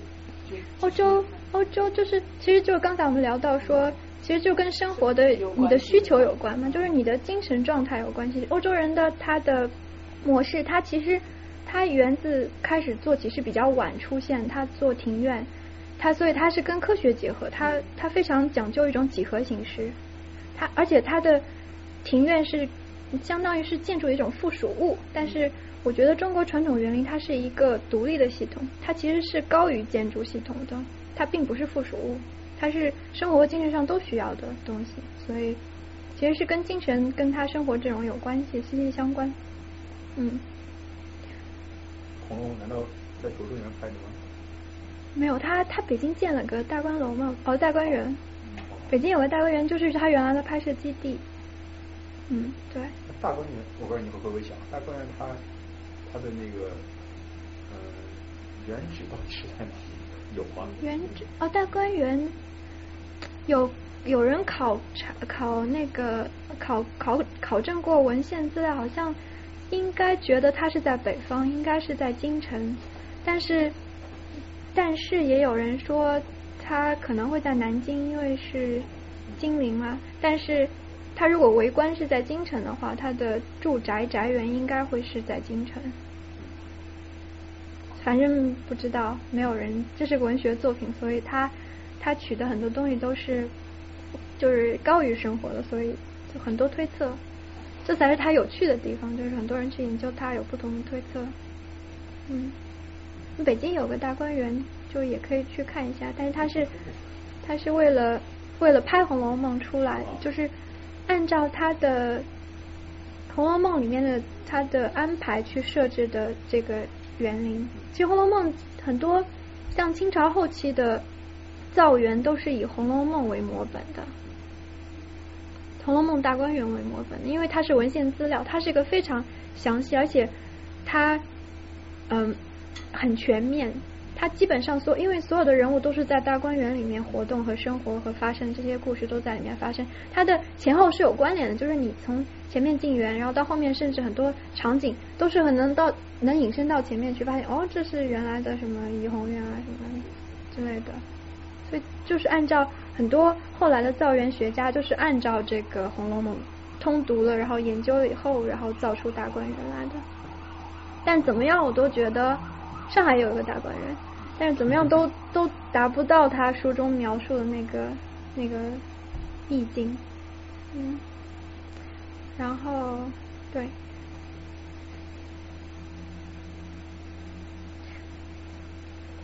嗯，可以讲他几个比较重点的景景点，就是啊，大部分都在中原里面。然后这是远香堂与啊玉轩，它它是在呃中池的这个位置，就是你进如果是一进正门，然后绕过它前面的翠帐，那我绕出来以后就看到远香堂这么一个主要的主厅，然后旁边的隐玉轩，然后是在中池的正当中，然后它基本上如果往北看的话是。非常视野非常开阔，你可以看到高低错落的地方，因为它后面其实平面图上看不出来，它是有有呃地势起伏的。然后整个园子最高点是在远香堂的正北方，这个云香呃雪香云味亭上面，然后这个亭子造造在它的这个整个小丘陵的最上面，所以你可以看到有高有低有见山楼比较在远处，就是有层层叠叠层层递进，然后到后面还有。背景有，然后甚至往西面看的话，你可以看到别有洞天，有和风四面亭在正中间。然后你往西面看，穿过它的长廊，可以看到后面的留香留亭阁。然后再往再往西，这是最著名的，你可以看到它借景借北寺塔，它那个塔影可以倒影在它这个池当中，非常非常好看，就是一层一层，然后逐渐模糊到最后景深，然后感觉非常嗯。距离非常远。然后这就是刚才说的最中心的两两座最重要的建筑物。它前面就是你可以看到它的名字远香堂，然后你就可以感受到，这就是它基本上所有的题词和匾额都能够，你读到它题词，然后基本上就能感受到它这个画面就在眼前，或者就闻到它这个香味。这夏天的一个一个场景啊，这是从远香堂往北望，就刚才我说的，呃，剑山楼最远处的剑山楼在树丛当中，然后雪乡云未亭在最上最上面的一个小山丘上面，然后就是有高低有错落有起伏，然后这边有个和风四面亭，也是在柳荫当中。然后叠石的手法基本上是用黄石的叠石，就是比较古朴类型的，就比较早期的叠石的手法，以绕石绕池为绕石来叠。好，这是刚才说的，就是往西看，你可以从呃，就是这这边是那个远香堂，那我绕到远香堂的池边的最东边，是从五竹幽居。亭，然后往西看，然后透过别有洞天，你就会看到很远处灰蒙蒙的雾蒙蒙当中，可以看到北寺塔。哈哈哈啊，天气好，可能秋高气爽的时候可以看到吧。苏州不知道现在，嗯，应该，嗯，嗯，好吧，这是这是跟时时代有关系，跟也是跟时有关系的，嗯。然后，嗯，对它很有名的一个一个一个元素，就是它的曲廊特别特别值得提。就是拙政园里面的水，它的呃回廊基本上都是绕水而做的，而且它有一个特点，就是它不仅是平面上的曲廊，它是空间上也是这样，它是有高低错落，它有专门有下面叠石把它垫起来，然后有的地方高，有的地方低，按照山地嗯起伏来做的，然后。这是它最最为盛的一个地方。然后刚才说的往西面绕，就是绕过这个池廊，绕到最西面这边有一个转角，它是 L 型的，然后有个转角处，然后从这边绕过去。你以为就是感觉游人如果在在里面走的话，发现哎这边好像走到底了，然后我再绕回来这样。但是如果你走到这边，然后通过它这个月门往西面看的话，我会发现哎。这边别有洞天，所以它上面的匾额就叫别有洞天，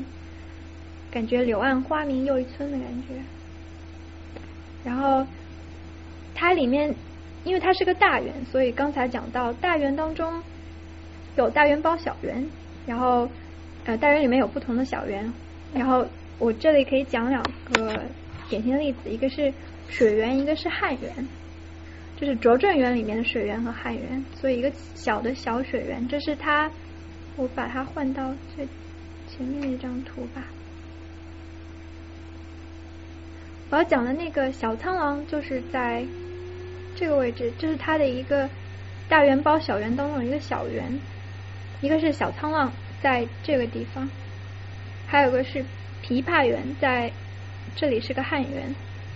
然后这边还有个玉兰堂。也是个汉园，然后就重点讲这三个园子。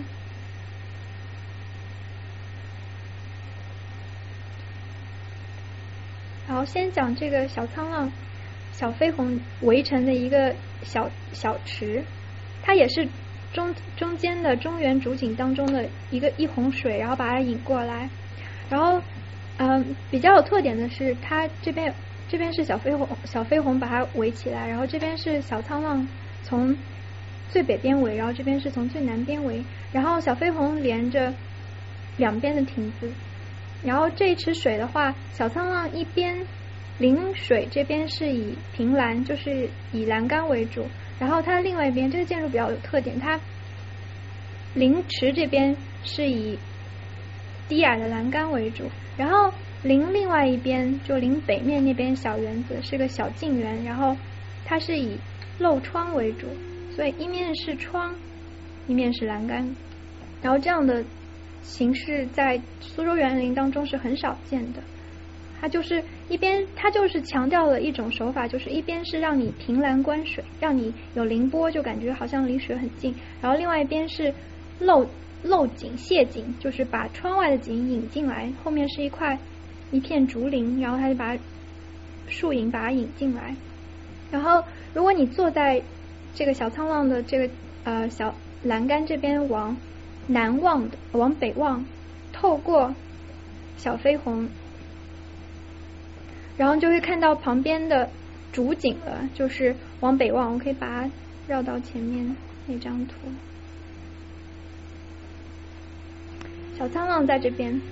然后小飞鸿，这是苏州园林当中，也是中国传统园林中唯一的一个廊桥，好像园林当中很少用了，通常都是用石桥或者是用呃嗯用用石造的桥比较多，但是这个廊桥形式是唯一的一个是在呃在拙政园里面，它的用意也是非常明确，就是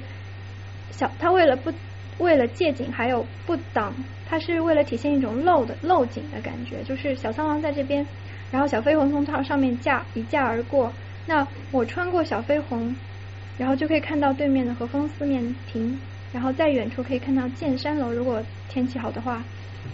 然后整个中间的水景都在都变成它的借景，然后引到它的整个小环境当中去了。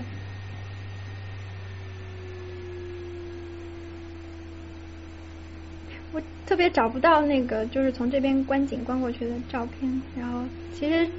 从这边凭栏望过去，可以坐一天，非常美。就是从这边你看很多层次过去，然后你穿过这个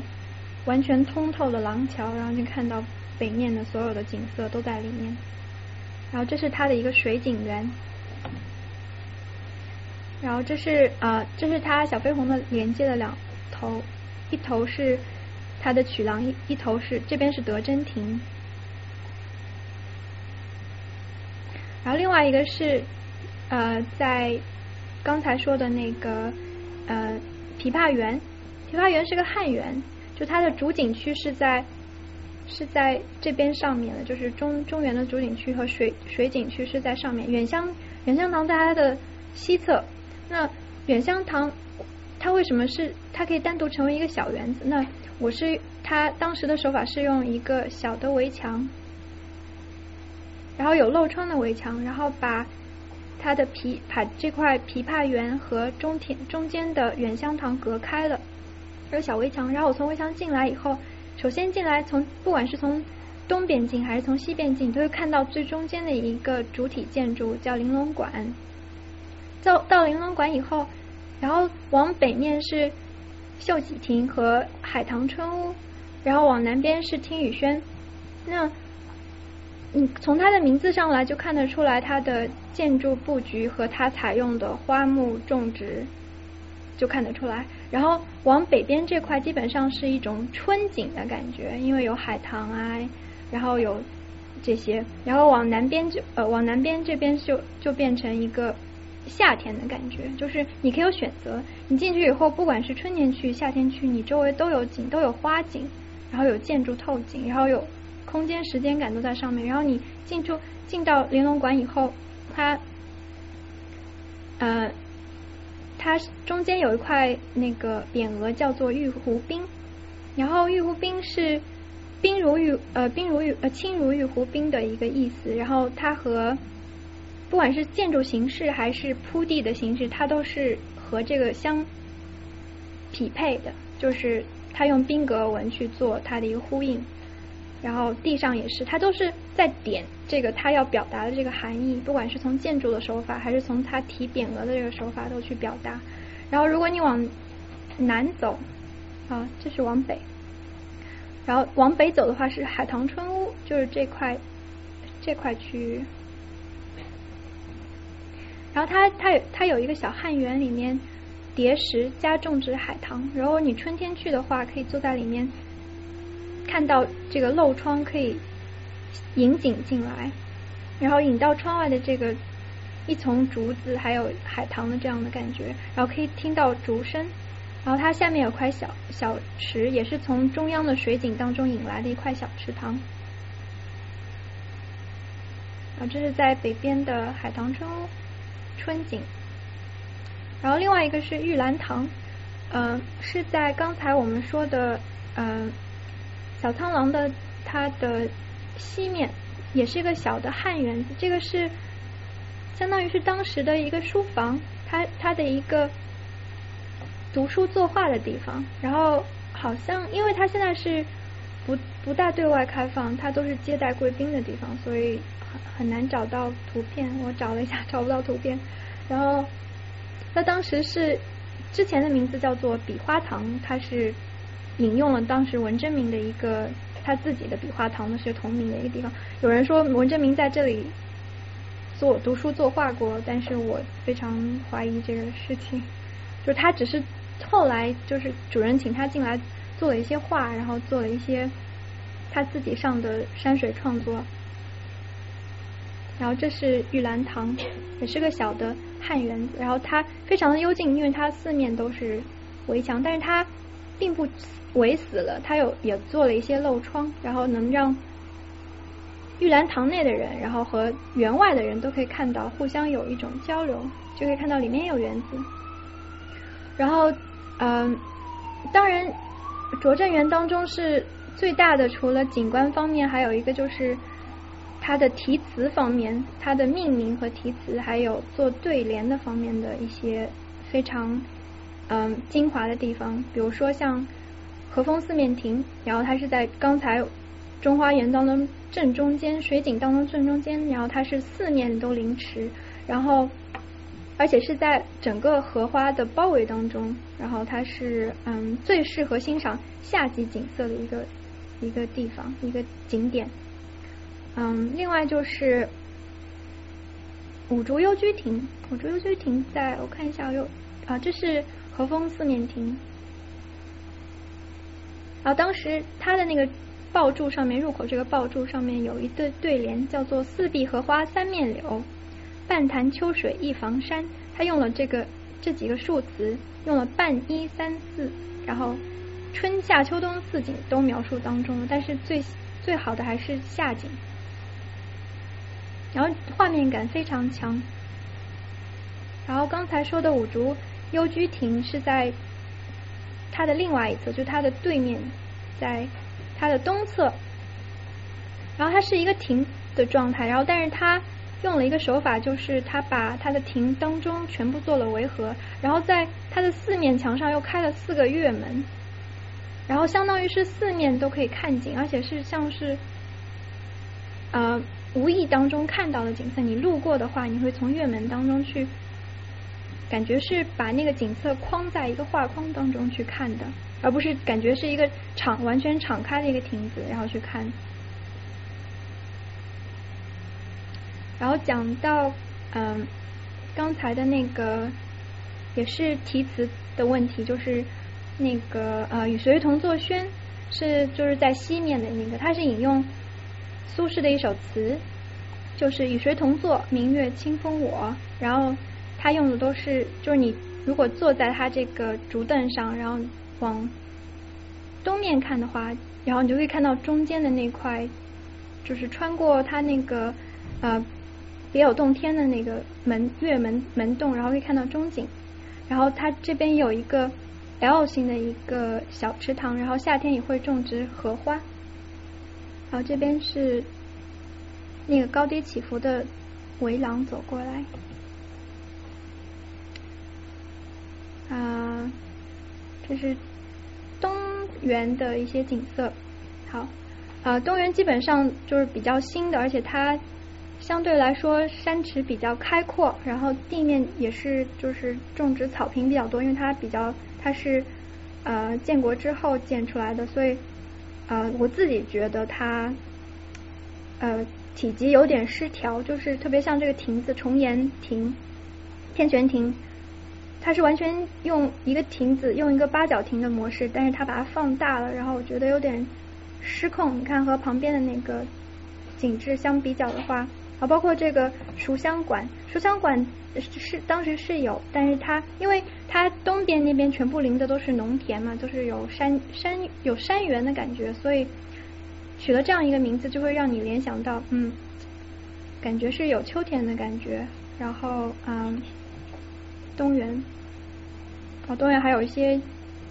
这叫龟田园居，所以我我不知道为什么叫龟田园居。然后这是在刚才的那个八角亭旁边。然后，当然现在一些活动我觉得非常有失大雅，然后所以我他每年都有了什么旅游节啊什么的，我觉得非常影响它本身的一个园林质量。这刚才那些事情是在东园发生的，然后这是这是呃最初最开始刚才我们讲到拙政园平面图的最西南角，就是那块这嗯那个叫什么中王府，就是太太平天国的中王府。的住宅区，他把它说苏州政府当时把它铲平了，然后做了一个邀请了呃美籍华裔建筑师做了一个呃苏州博物馆的新馆，就是满足他展品和游览这这方面收藏的需求。然后它连的是正好是拙政园的最西南角的这个小嗯这块凹字形的地段。然后当时做这个园子的时候。我这段这段这段正好是在豆瓣上看到有人在讨论苏州园林当时的这个改动，然后我觉得很有意思，所以我把它放上来。就是它这两个都是出现在嗯苏州园林画册上，就宣传资料手册上，说明就是这个改动是很就是很后期才改，已经基本上已经定型了才改。它就是基本上改的是，它也做了个园子。贝聿铭他他在他的苏州博物园林博物馆里面是做了个园子，这是最初这是最初稿，然后这是最终施工完建完的一个稿子。他之前用的一种手法，从平面图上看，应该是用了一种传统的做法，就是有有曲折，然后有曲廊连，中间有一块小岛，然后这边有曲桥，然后把它连到旁边的一个叠石的呃岸边，哦做的手法。从平面上看，它应该是用传统的那个嗯建筑建建构形式去做，但它后来改了，它改成一个完全就是几何形的一个形式，非常简单，然后做了一个直廊和一个斜廊，然后连到中间这块平台，这边也做了个非常现代的亭子，它把它做了一个非常大的对比，然后相当于其实它它的原它的本身博物馆建筑形式是。非常现代和几何型的，所以后来他改了这个，我觉得他是做了一个非常心理非常大的一个斗争，然后把它改成改成几何型的，然后最后的效果就是这样的一个效果，就是这边一条直线，然后过来一个小平台，然后这边一条斜线过来。当然，对于它的整个建筑形式是非常搭配的，因为它它的是几何型的，然后相对于非常当代，其实也是一种。呃，用现代建筑的一个观点去去看，去看这样一池景色，去看这样一个庭院，就是配它这个建筑的庭院。嗯，他当然也用了一个非常用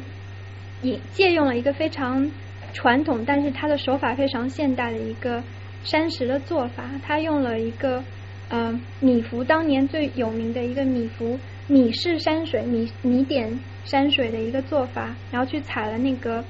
页岩，然后放在他的这个白墙白墙周围。我自己我自己的观点，我认为这个这个是跟苏州本身园林是不是很搭的，不是非常搭，但是它满足了呃现现在我们当代人用这个博物馆和收藏的这个需求，所以而且加上它本身这个建筑师他是。他是以几何形为著名的一个建筑师，所以他采用这样的方法是，就是相对来说是他自己合理的要求，所以就相当于做了个非常大的对比和和苏州和拙政园本身，也不能说它好，也不能说它不好，是满足当时的生活，也是，但是他。比较失去，我觉得他失去的一点是因地制宜，就是他把它套用的模式，然后把它放在这个地方，他并没有说我去适合他当时的角度，而且他就是还有一个一个方向是他做这个呃设计原呃博物馆的时候，把周围的这边有个护城河，他把河也给拉直了，然后这边路也给修修，就是把它做成一个对角直角线了，本来是一个很曲折很有机的一个形状。要把它理成一个几何形，做成了这样一个圆。好，嗯，讲当代的园林，就是刚才是讲都是比较传统意义上的园林，然后现在推荐几个当代的园林，可以大家如果回国啊，或者有时有机会的话，可以去看一下。一个是上海的一个盆景园和方塔园，都是在五十年代以后建的。方塔园也是都在都在上海的青浦那边。然后其中方塔园是嗯，它是一个宋塔，就是它是为了那个宋塔去，就有点像就是为了某一个收藏，然后他去造了一个园子。然后这个方塔园当时就是它有一个宋塔。然后，但是他就为了这个宋塔去造了整个一个园子，他是用当代的手法，但是用传统的思维去做的园子，我很推荐这个园子。然后盆景园也是个景观很小的园子。然后像有些现代建筑是做的像呃山属属于山路园，但是它是它是以私人私私家园林的模式去做的，像。盆景园、方塔园，当时是公园。虽然它是中国园林，但是它是公园，就是大家都可以去参观的。像有些像这种茶室、奇迹山庄，它就是以私人的模式，它真的就是回归到，我觉得是回归到就是最传统、最早期的那种中国人追求园林的一种观念当中去。像，但是它这是个山园，它没有水。还有是日本有些当代的园林也可以去看，但它是。相当于是用日本的，嗯，它园林的发展模式发展出来一条不一样的道路，所以，嗯，跟中国传统园林是完全不同的。嗯，然后就是影响园林比较深远的著专著。刚才说到一些一些小型的文人墨客写的文章和一些文献资料。其实到后期，特别是清代以后啊，园林已经发展到一个非常成熟的阶段。然后大多数是以《红楼梦》大观园为为那个为它的模本来造的，它都是围绕它它它的《红楼梦》当中描述当中的一些叠山手法啊，然后它的呃住宅分布形式啊，然后它的起居生活的模式啊来，然后来造园子的，特别是清代后期。好，这是《红楼梦》的，嗯，清代画家的一个绘本，画了一些插图为《红楼梦》。然后这是当时那个元春，元春省亲回府的时候，然后迎接他，然后从水上进来进这个大观园的一个一个绘画。好，大家可以去看。我其实我觉得《红楼梦》八七版的《红楼梦》还是可以看一下，就是。没有没有没有，就是还是很好的。然后只是我呃，从园林方面可能还是有一些欠缺欠欠缺。然后相对来说，新版《红楼梦》的园林我就不推荐了。但是旧版的它的布局形式还是可以去看一下的。嗯。然后它是很多回，它都已经穿插描述过它在这个园林园林里面的起居活动，还有吟诗作赋啊，然后。集结海棠诗社啊，在里面的一些嗯生活活动，然后包括后面他有讲到嗯刘老进大观园，然后是游船进来，然后最后最后醉卧怡红院到贾宝玉那边去躺下的那个整个路线和一些行踪模式，然后他都已经其实我觉得作者非常厉害，他都把他已经安排好了，他观念当中其实已经有个平面了，所以他。前后是呼应的，你看得到，它不是说我刘姥姥进来以后，然后最后走到怡红院卧下去的地方和前面提到的怡红院是不一样，所以它基本上它是有个安排在里面的。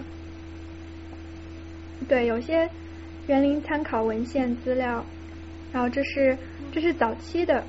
就最早的是最最比较成系统的是明明代的季承写，他也是个园林造园专家。然后他写的原野，然后很多人是当运用他当时的呃筑园，然后建筑和叠石手法，然后从他当中引用的，还有一些像是杂谈散文型的形式，还有小说，然后这些是也是园林可以考证的地方，但是大多数都是自己的一种爱好什么，他没有最终的一条系统可以记录下来。然后这是我就是。今天的讲座所有的这些引用的地方，大部分我觉得我非常推荐大家如果去看的话，陈从周有本叫《说园》的小册子，非常薄，然后很很短，然后浅显易懂。其实专不专业都可以看，因为它其实谈的都是生活，就是你从生活当中，然后你去造怎么样去体会和造这个园子。还有一个比较专业的，就是当代的一个园林专家童俊写的《江南园林志》，他专门是记江南，它是一个记录册子，就是他他把所有的江江南的园林全部罗列出来，然后把它所有园林的一个构局，然后平面，然后把它的特点全部总结出来，然后包括图，他也是做出来，都是在这本集子里面。嗯，对，然后像是林允和写的《华夏艺匠》，这个是。比较偏建筑类型，中国传统建筑，然后它从所有的方向来描述中国建筑，当中也有说到中国传统园园林，还有城市规划啊、造厅啊、造家具啊，然后什么都有。所以啊，这本不是很推荐，但是但是我里面有用到一些图，所以嗯，对，就是这三本，特别是前两本我还是蛮推荐。第一本是大家都可以看，马上就可以看，就是。大概睡觉前啊什么，因为他写的很很散，像散文形式，写的非常好。最后一本啊，他比较比较对，哦对，就是不推荐，就是大家就是专业方面可以看，但是就是就是大家普通平常情况下不是非专业的人就没有太多推荐。对，可以可以，因为对他后面都是画。然后还有就是看以前的一些啊文学小说类的东西，也是可以就是看到，这是我这是我非常推荐的这几本书，从当中你都可以学到造园的一种手法和生活模式。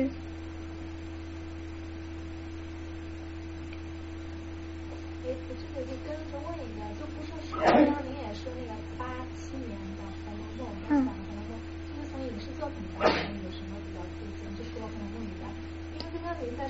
我其实一在一直在想，前段时间刚看了《游园惊梦》，啊，《游园惊梦》九几年的，前面那段就是在苏州园林拍的，然后有没有其他的就是影视作品？他如果是在就是像《游园惊梦》那样，他是在实景里面拍的，我觉得还是就是可以看的，那样子可以参考。其他好像我没有，我自己个人其实看电视剧不是特别多，但是。我没有看到特别好的，就是因为它大部分都是建立在影视基地当中去造的一个场景，然后它在人物在里面活动嘛。包括白《红楼梦》，它也是在北京建了个大观园。北京那个是只是建了一些景，还是它？它就是它就是个大观园。就把它全全全部造出来。啊，对，差不多。没听说过。上海，上海也有一个。上海我知道。对，对，北京有一个，可是它的布局也是，就是它基本上想想去把它原著当中的那个场景复原出来。嗯，但是总之来说，我觉得很多就拍出来的东西都没有原著那么有味道了。嗯，啊，基本上就是这样。谢谢大家。大家有没有什么问题？我想问一个，就是关于那个园林的，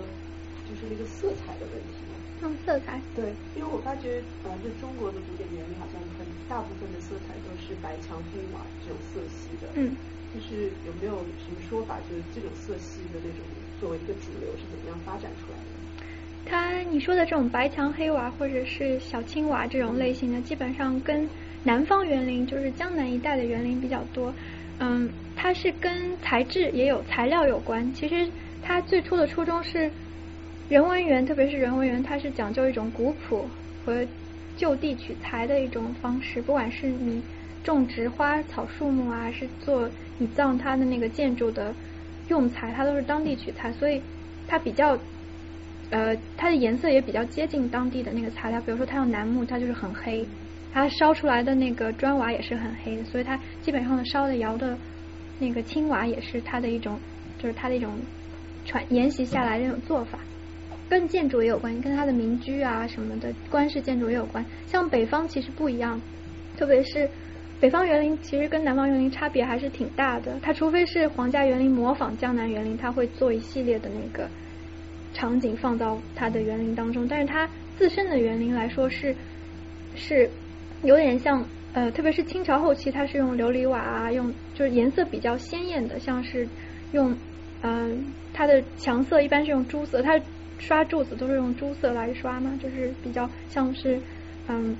红红柱啊，什么红墙绿瓦这样子的，就是北方颜色稍微比较鲜艳一点。当然，它的建筑形式也比较厚重一点，这样。是有和南北方的文化之类的有什么关系吗？就是就一方走了那个路，另一方走另外一个。对，有一点特，而且还有就是，如果再往南边，像岭南一带的园林，包括台湾延延续到台湾一带的园林，它也是跟它当时也是跟民居延续下来的做法是一样。岭南就是它出檐出檐起翘非常。嗯，非常的翘，就是非常弧线非常大，然后包括它的一些雕雕花啊，或者一些装饰物，都是跟岭南文化有关的。然后它刷的，就是它用的用色系也是也是跟它当时的民居有关，有绿色啊、蓝色啊这样子的，就是也会有一些文化上的不一样。嗯。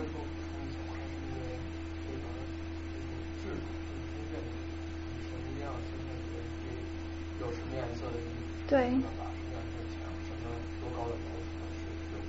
对对对。对它，嗯。在民间的话就。就比较朴素一点。对。台湾是不是？有个问题就是关于那个你刚才放的一些那个设计图，我看他画的很很很准确，可是好像也都是手画出来的。我就好奇一下，他那个时候，啊，就远古时候，他们设计这些么？特殊的工具，特殊的有丈量。啊，就是说，现在我们设计设计一个设计一个建筑什么，我们都会考虑到它的啊高低啊什么的，这个很精确的地图和很专业的那个电脑软件。嗯。但是古代那时候，他他怎么知道一个山有多高，一个湖有多深？啊，就是他设计一个园林的时候，他是不是要有一个很多各方面的知识，像数学啊、绘图啊，还有还有考。考察地理啊，有对。啊，就说一个园林设计师，他需要具备所有这些啊啊这个各个种类的知识吗，还是？对他会有这方面的知识。啊。对。绘图的时候，他有没有什么特殊的工具或者系统能够画出那么准确的线条啊？和那个？他他会有中，如果是传统建筑上面，他会有他有自己的丈量模术。它有魔术制度，它是用像清朝、像明清后期，它是用斗，就是有斗拱来算它的魔术制度。然后它是有它是有比例的，它比例也是非常严格。如果是建筑的话，它也是非常严格的制度来控制的。所以你一定要让它那个魔术比例和尺寸去做。然后，嗯，对，然后但是但是对于园林建筑来说就比较灵活了，就是园林建筑基本上就不受它。不太受传统建筑官式的那个做法来做，嗯。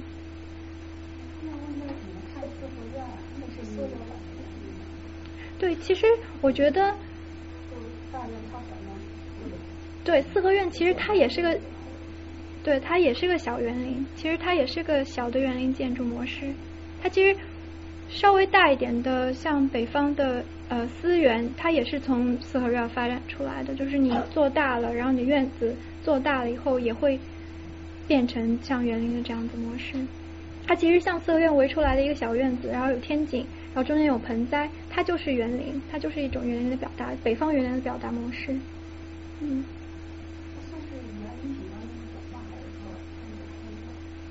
我如果是，对啊。我我自己我自己认为它是园林的广义上的园林的一种模式。哦，听说。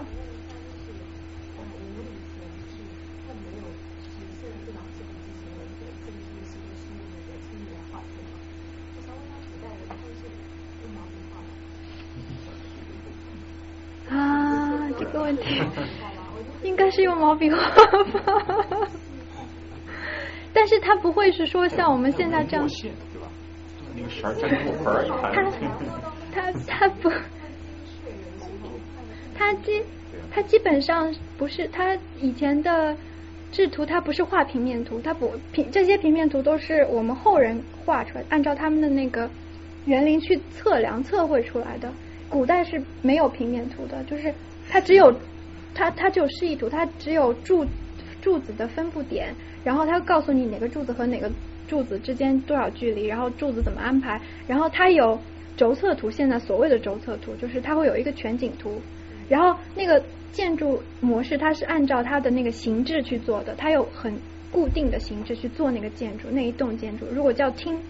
如果叫堂，它就按照堂的模式去做。如果叫停，它就用停的模式去做，就是基本上它有一个粗略的那个相当于规划图，就是轴测规划图，然后你再做，就是里面东西都是模块化的，都是模块化的，对。就是比如说像是不是像我们这种道士，然后插个东西下去，然后用那个墨线还是什么，就这样一圈然后画一个。那我就不知道是不是这样画。因为我觉得，比如说你要画一个柱子，要表现一个柱子，你用毛笔画，我觉得。这很难把它画。它基本上不会像现在的绘图模式去去画以前以前的以前不会用现在的模式，就是像我刚才说的，就是平面图它没有，它不是像现代人测量以后很准确的这样平面图。定点。对。没有，现在都是用。其实我觉得现在平面剖面都是用当代建筑的一种西方的思维模式去套在它。去套在我们就是最传统的这个建筑模式上去的，反过来去看它。中国传统的这个绘画里面是没有这种就是点线面立体的概念的嘛，然后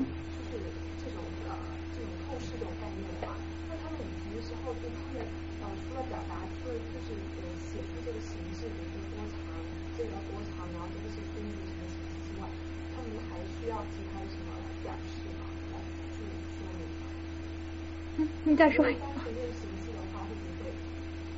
先，那个我我不是专业人士，但稍微知道，就是他古代的时候呢，是建筑师是一种，他就给你画一个大概概念，就是你大概多大，然后具体施工的人呢，他会自己这个然后然后他自己去做，就是说他他会做的会像画一个东西，但是具体细节呢，他自己。就所以就是说，其实他们有很奇怪的这个。对他没有建筑师，对他没有建筑师，没有这个工种。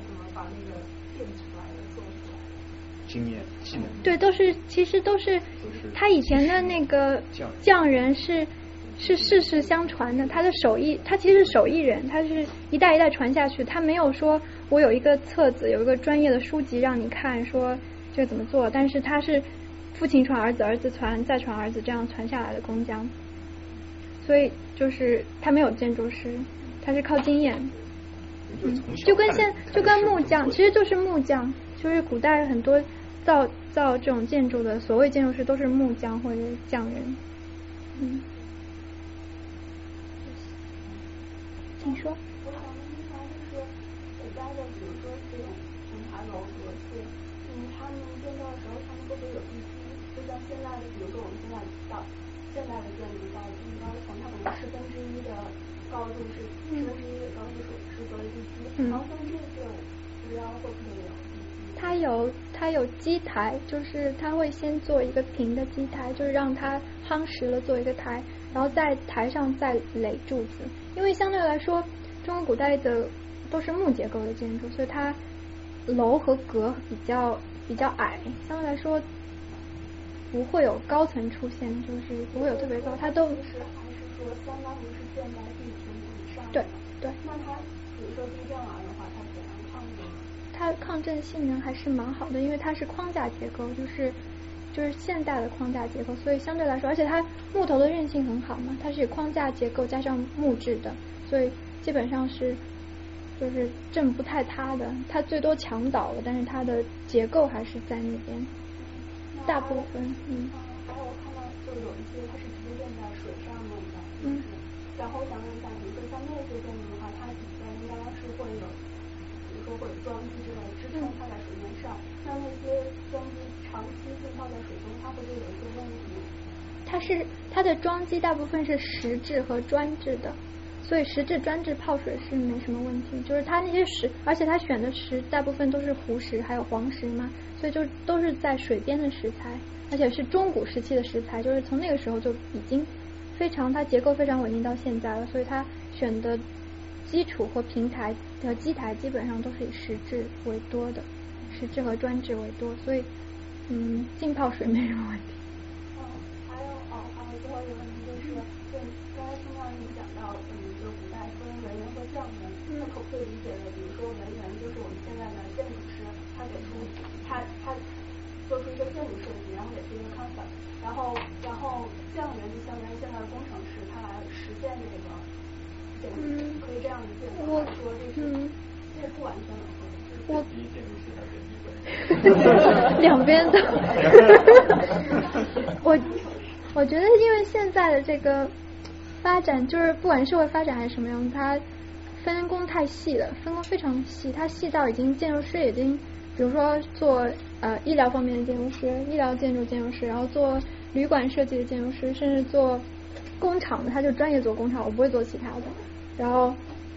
连建筑师当中都有这么多分别，但是以前没有。其实有些文人就是匠人，有些匠人也是文人，就是他们，我觉得也是跟西方也一样的，是相通的。就比如说，嗯，文艺复兴时期，不管是画家还是嗯还是科学家，他们也造建筑，就是也作画，然后也做雕塑，然后甚至做建筑也做，所以基本上是相通。其实都是生活经验来，只是以前分工没这么细。嗯。只是我，我刚刚看到，比如说像白居易、苏轼，他们也就是说算是做出这种建筑的对。我只是想象不出来，他们还能做匠人，然后来亲自，比如说把这个这个对他可以请，他可以请人，然后自己动手，然后和人一起合作出来的东西。嗯。对，应该听说。啊，正好提提到建筑师这一块，就是在想古典建筑。对，现在就在在在当代行业里边存在，对，比如说你们的工作啊，对当代行业的发展有什么意义和参考价值？参考价值，嗯，这个问题好大。我觉得，嗯，参考意义肯定是有，但是我觉得，像像我今天讲的这个主题是。园林建筑方面的，我觉得最主要它是一种人文方面的一个精神上的东西，就是比较私人化。其实我我没有去讲它的技术或者是嗯，就是建造的一些方式，但是我觉得主要是有个概念，就是有呃中国传统文化的这种概念而已。就是其实每个人都可以，不一定是建筑师要来学这个东西，或者是影响建筑师。你可以影响你自己的生活，你的生活模式可以就是有一定的影响就好了，我觉得，嗯。除了人文之外的，其实更多也是一种对空间的理解，就是室外空间或像你刚才说的，尺度啊，然后一个界限啊，然后的关系啊，湿密的，然后对于建筑来说也是挺重要的，归根到底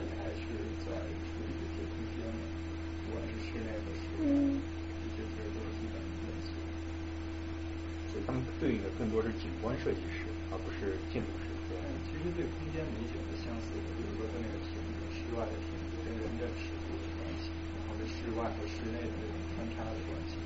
对建筑来说是不是一样的？偶尔用的不同的材料，不同的啊那种建筑。但是我感觉西方的这种景观设计很少有，我我我不知道是不是有，就考虑到这种时节的变化，或者这种呃物候的变化，来来设计出不同就季节不同的效果。嗯嗯，我知道的话，就是西方大部分的园林庭园设计，它都是以建筑为主，然后它是为辅助来做，它是一个配景，就是。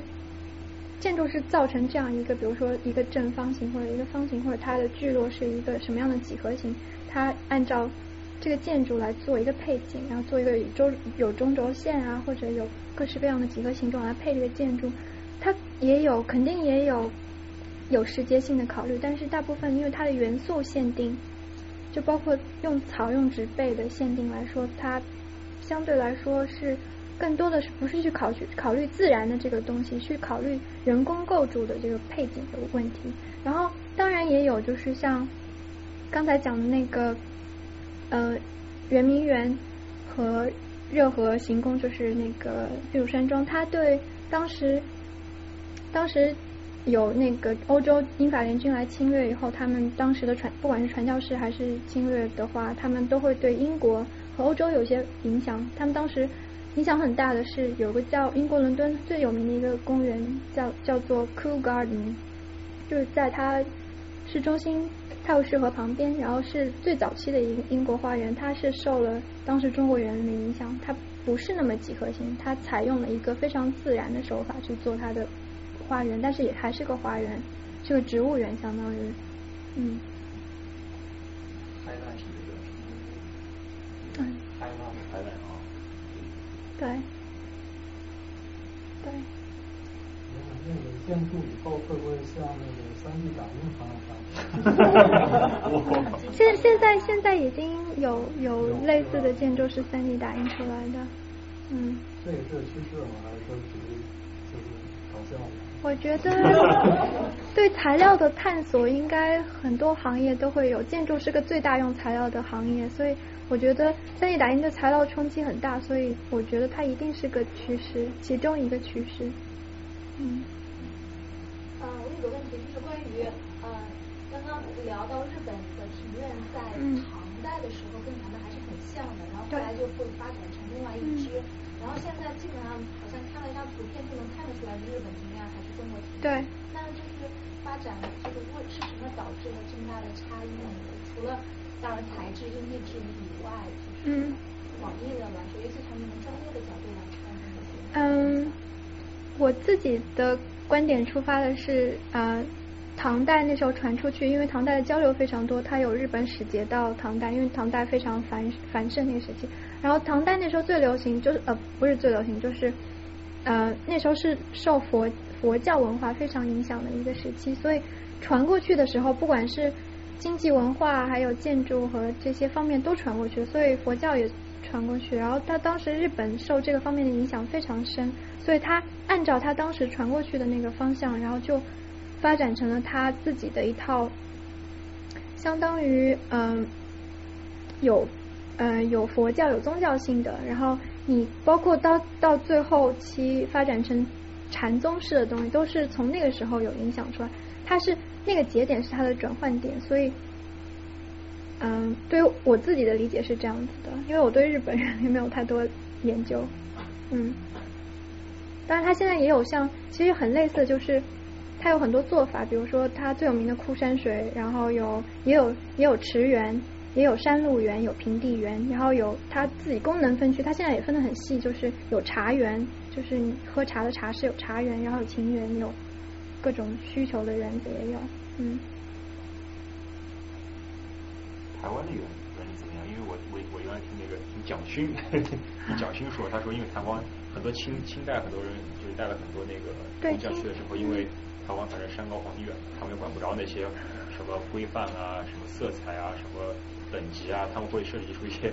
非常奇葩的、大陆根本见不到的一些。啊，对，我觉得我稍微看了一些，但是也没有特别多的研究。但是我看到说，呃，台湾有些园子是它，因为它受了两边的文化影响都大，日本的影响和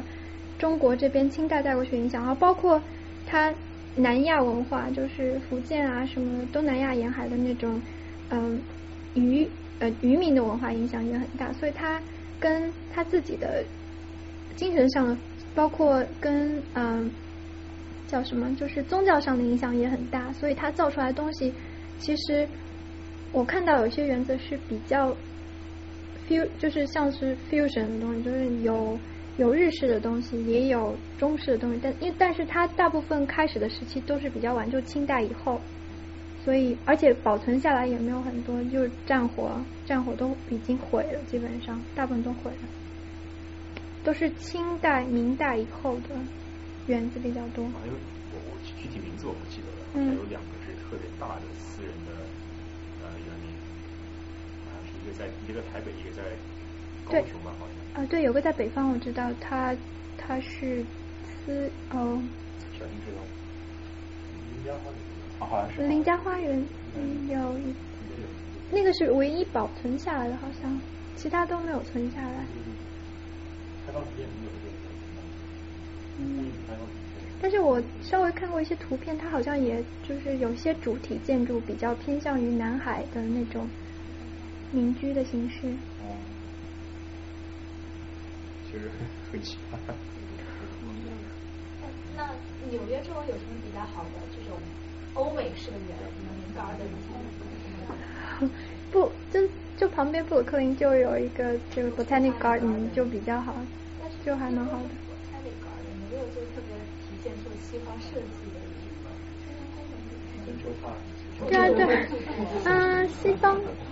Central Park 是个典型的例子，也是非常典型的例子。然后，因为美国比较晚期，它比较晚开始造，就是它因为历史历史原因，它比较晚开始接触园林，所以它的西方的园林也是也是当代现相当于是当代现现当代园林，就是比较几何型的园林比较多。然后植物园类型比较多，就是不太那高级比较多。对，因为我夏天的时候在东京看过一个园林叫。啊，zombat Old Park，然后它那个园林就很欧式，就是我跟欧洲朋友一起过去，他说我感觉像回到欧洲一样，然后就特别漂亮，很大一个地方，然后进去好像才三块钱五块钱，就非常便宜，就推荐大家可以看一下所谓的西方园林是什么样子的。嗯，叫 Dumbarton，你搜一下。Dumbarton Oak。其实离市区挺近的，就是都可以走，都从都可以从那个呃就特别有名的那条。National Mall，不是 National Mall，是是那个逛街的那条街。呃，Georgetown，Georgetown，Georgetown 那边。哦。特别挺好的。嗯，园林它也是大园套小园，它里头我记得印象中至少有五个分区，它里头有玫瑰园，还有一个呃很日式的一个类似于陵园还是叫那种 Zen Garden 啊。嗯。然后然后一个套一个。整个游下来估计要两个小时以上。好，下次可以去。好。非常喜欢就是因为我非常喜欢你说的这关于西方人里头这个这个玩法，因为我确实去过，然后那天也是天很热，然后我就骑我这两个自行车然后随转圈跑玩。就实际上比较好的玩法，就是说真正在一个地方的几个人，然后在那弹弹琴啊，喝茶呀，喝个酒啊，这个一一个周个队，最起码是说看看这个脸是什么呀，然后诗是什么呀，一起说哦，今天哦原来是这么一个意思。然后特别是现在其实公园里都是白天开的，但其实这个园林很妙在它傍晚或者是晚上，对对对对，像像往事园特别适合夜游，而且它夜它其实现在好像有活动，就是晚上的。呃，戏曲活动，它它因为它有个琴室嘛，所以它围绕那个琴室，它会有学昆曲活动。包括现在在大都会，它因为它是摹本摹本它的那个嗯那块区域，所以它在这边好像前几年有个谭盾的音乐会，他做了昆曲音乐会，也是晚上，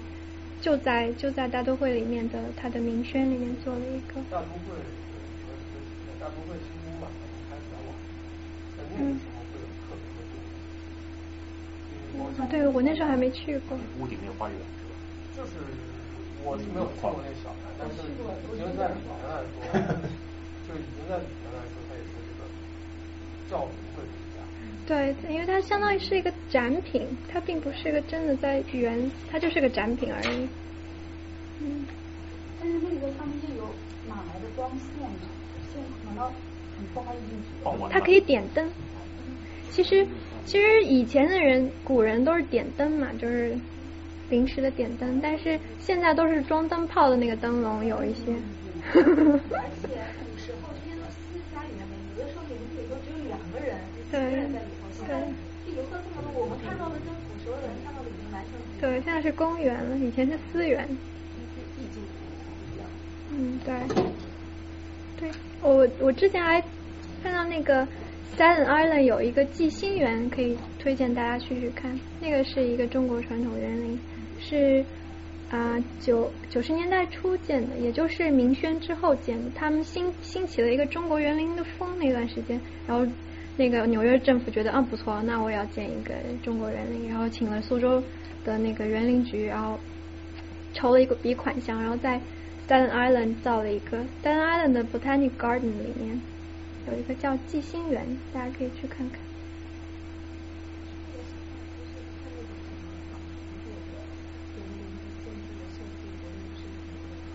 嗯，我觉得好像就是就是然后就是对名贵的这种花草树木，然后我没有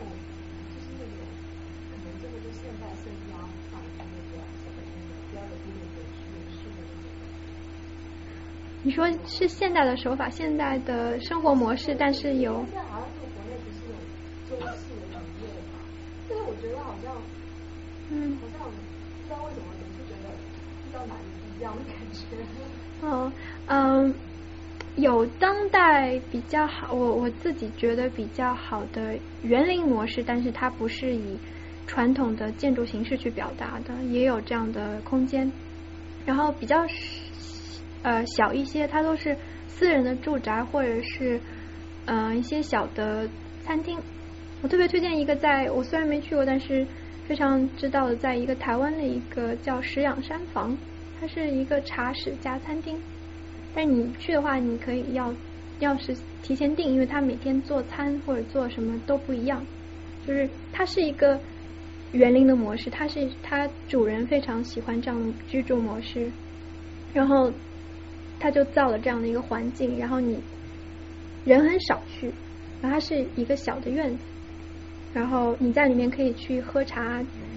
听雨声啊，然后去吃他当时的时令时令的菜单，然后这样也有，但是它当然是跟商业结合在一起。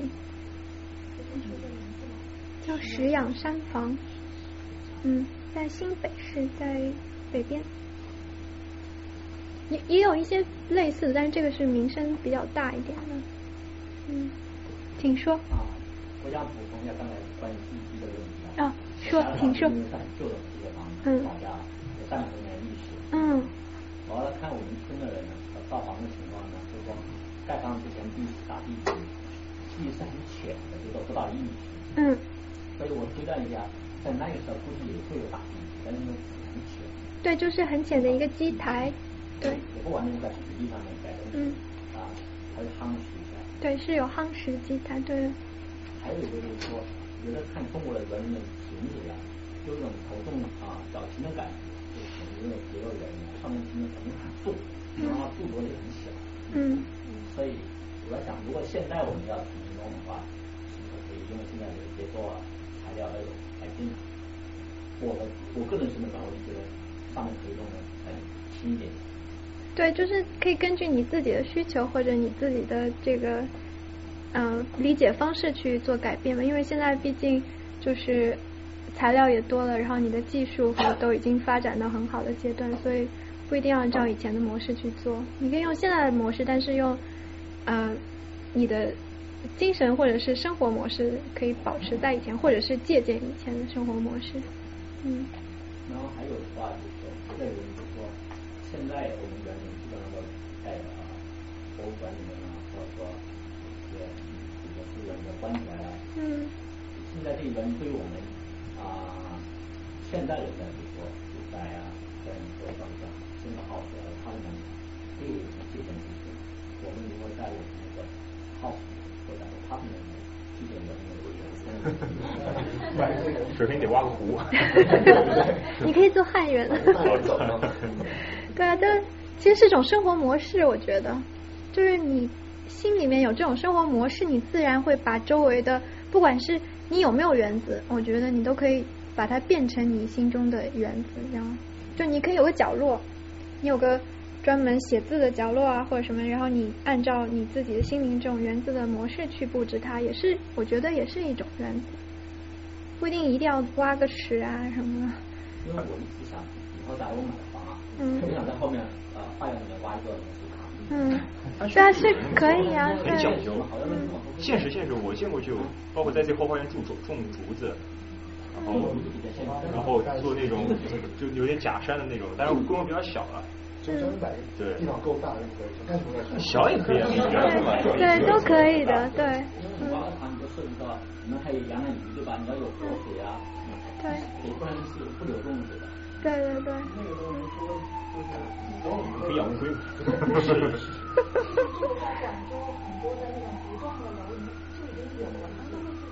塘，然后养鱼，有钱什么都可以。水都不要钱。你要加水。我我纽约时候我不太清楚，但是因为之前我在家的时候，如果你想改造你自己家的 house 或者庭院的话，你可以你可以向政府提出你的这个这个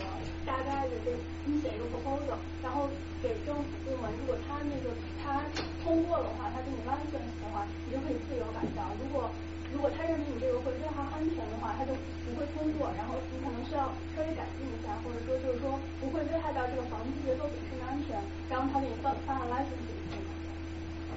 应该纽约是差不多的。还要雇一个建筑师对吧？盖章。嗯，应该是要的。赶紧。水，我想起来，就是我感觉很多园林里面的池子，我感觉都不是活水，所以它都是绿的那种水。嗯。而且。而且你们养红色的那种鱼啊，嗯，红锦，这样好吗？锦鲤，就是它不是活水，然后大大部分都是夏天如果你长期进去会有味道，或者它是肯定是活水，大大部分会有河，呃，大部分的园林的水都是活水，对，就是在最早期它都是活水引来的。那现在比如现在现在的楼房是小区里面挖的水，那肯定就不是活的，对吧？但它会有呃，就是动力去抽和循水循环。对。那你像北方有那些昆明湖什么都是现挖出来，那也是活水。但是现在都是活水了，基本上它的湖太面积很大了。呃，大就没关系，对。对。但一般养鱼的话，它的水就不能太清，太清鱼就死亡。所以一般都都是看到九点之后，没办法。若隐若现。行，那时间差不多了。今天就先到这里了。啊，还有问题？啊，没有。好，谢谢谢谢。谢谢大家。谢谢。祝大家春节愉快。谢谢。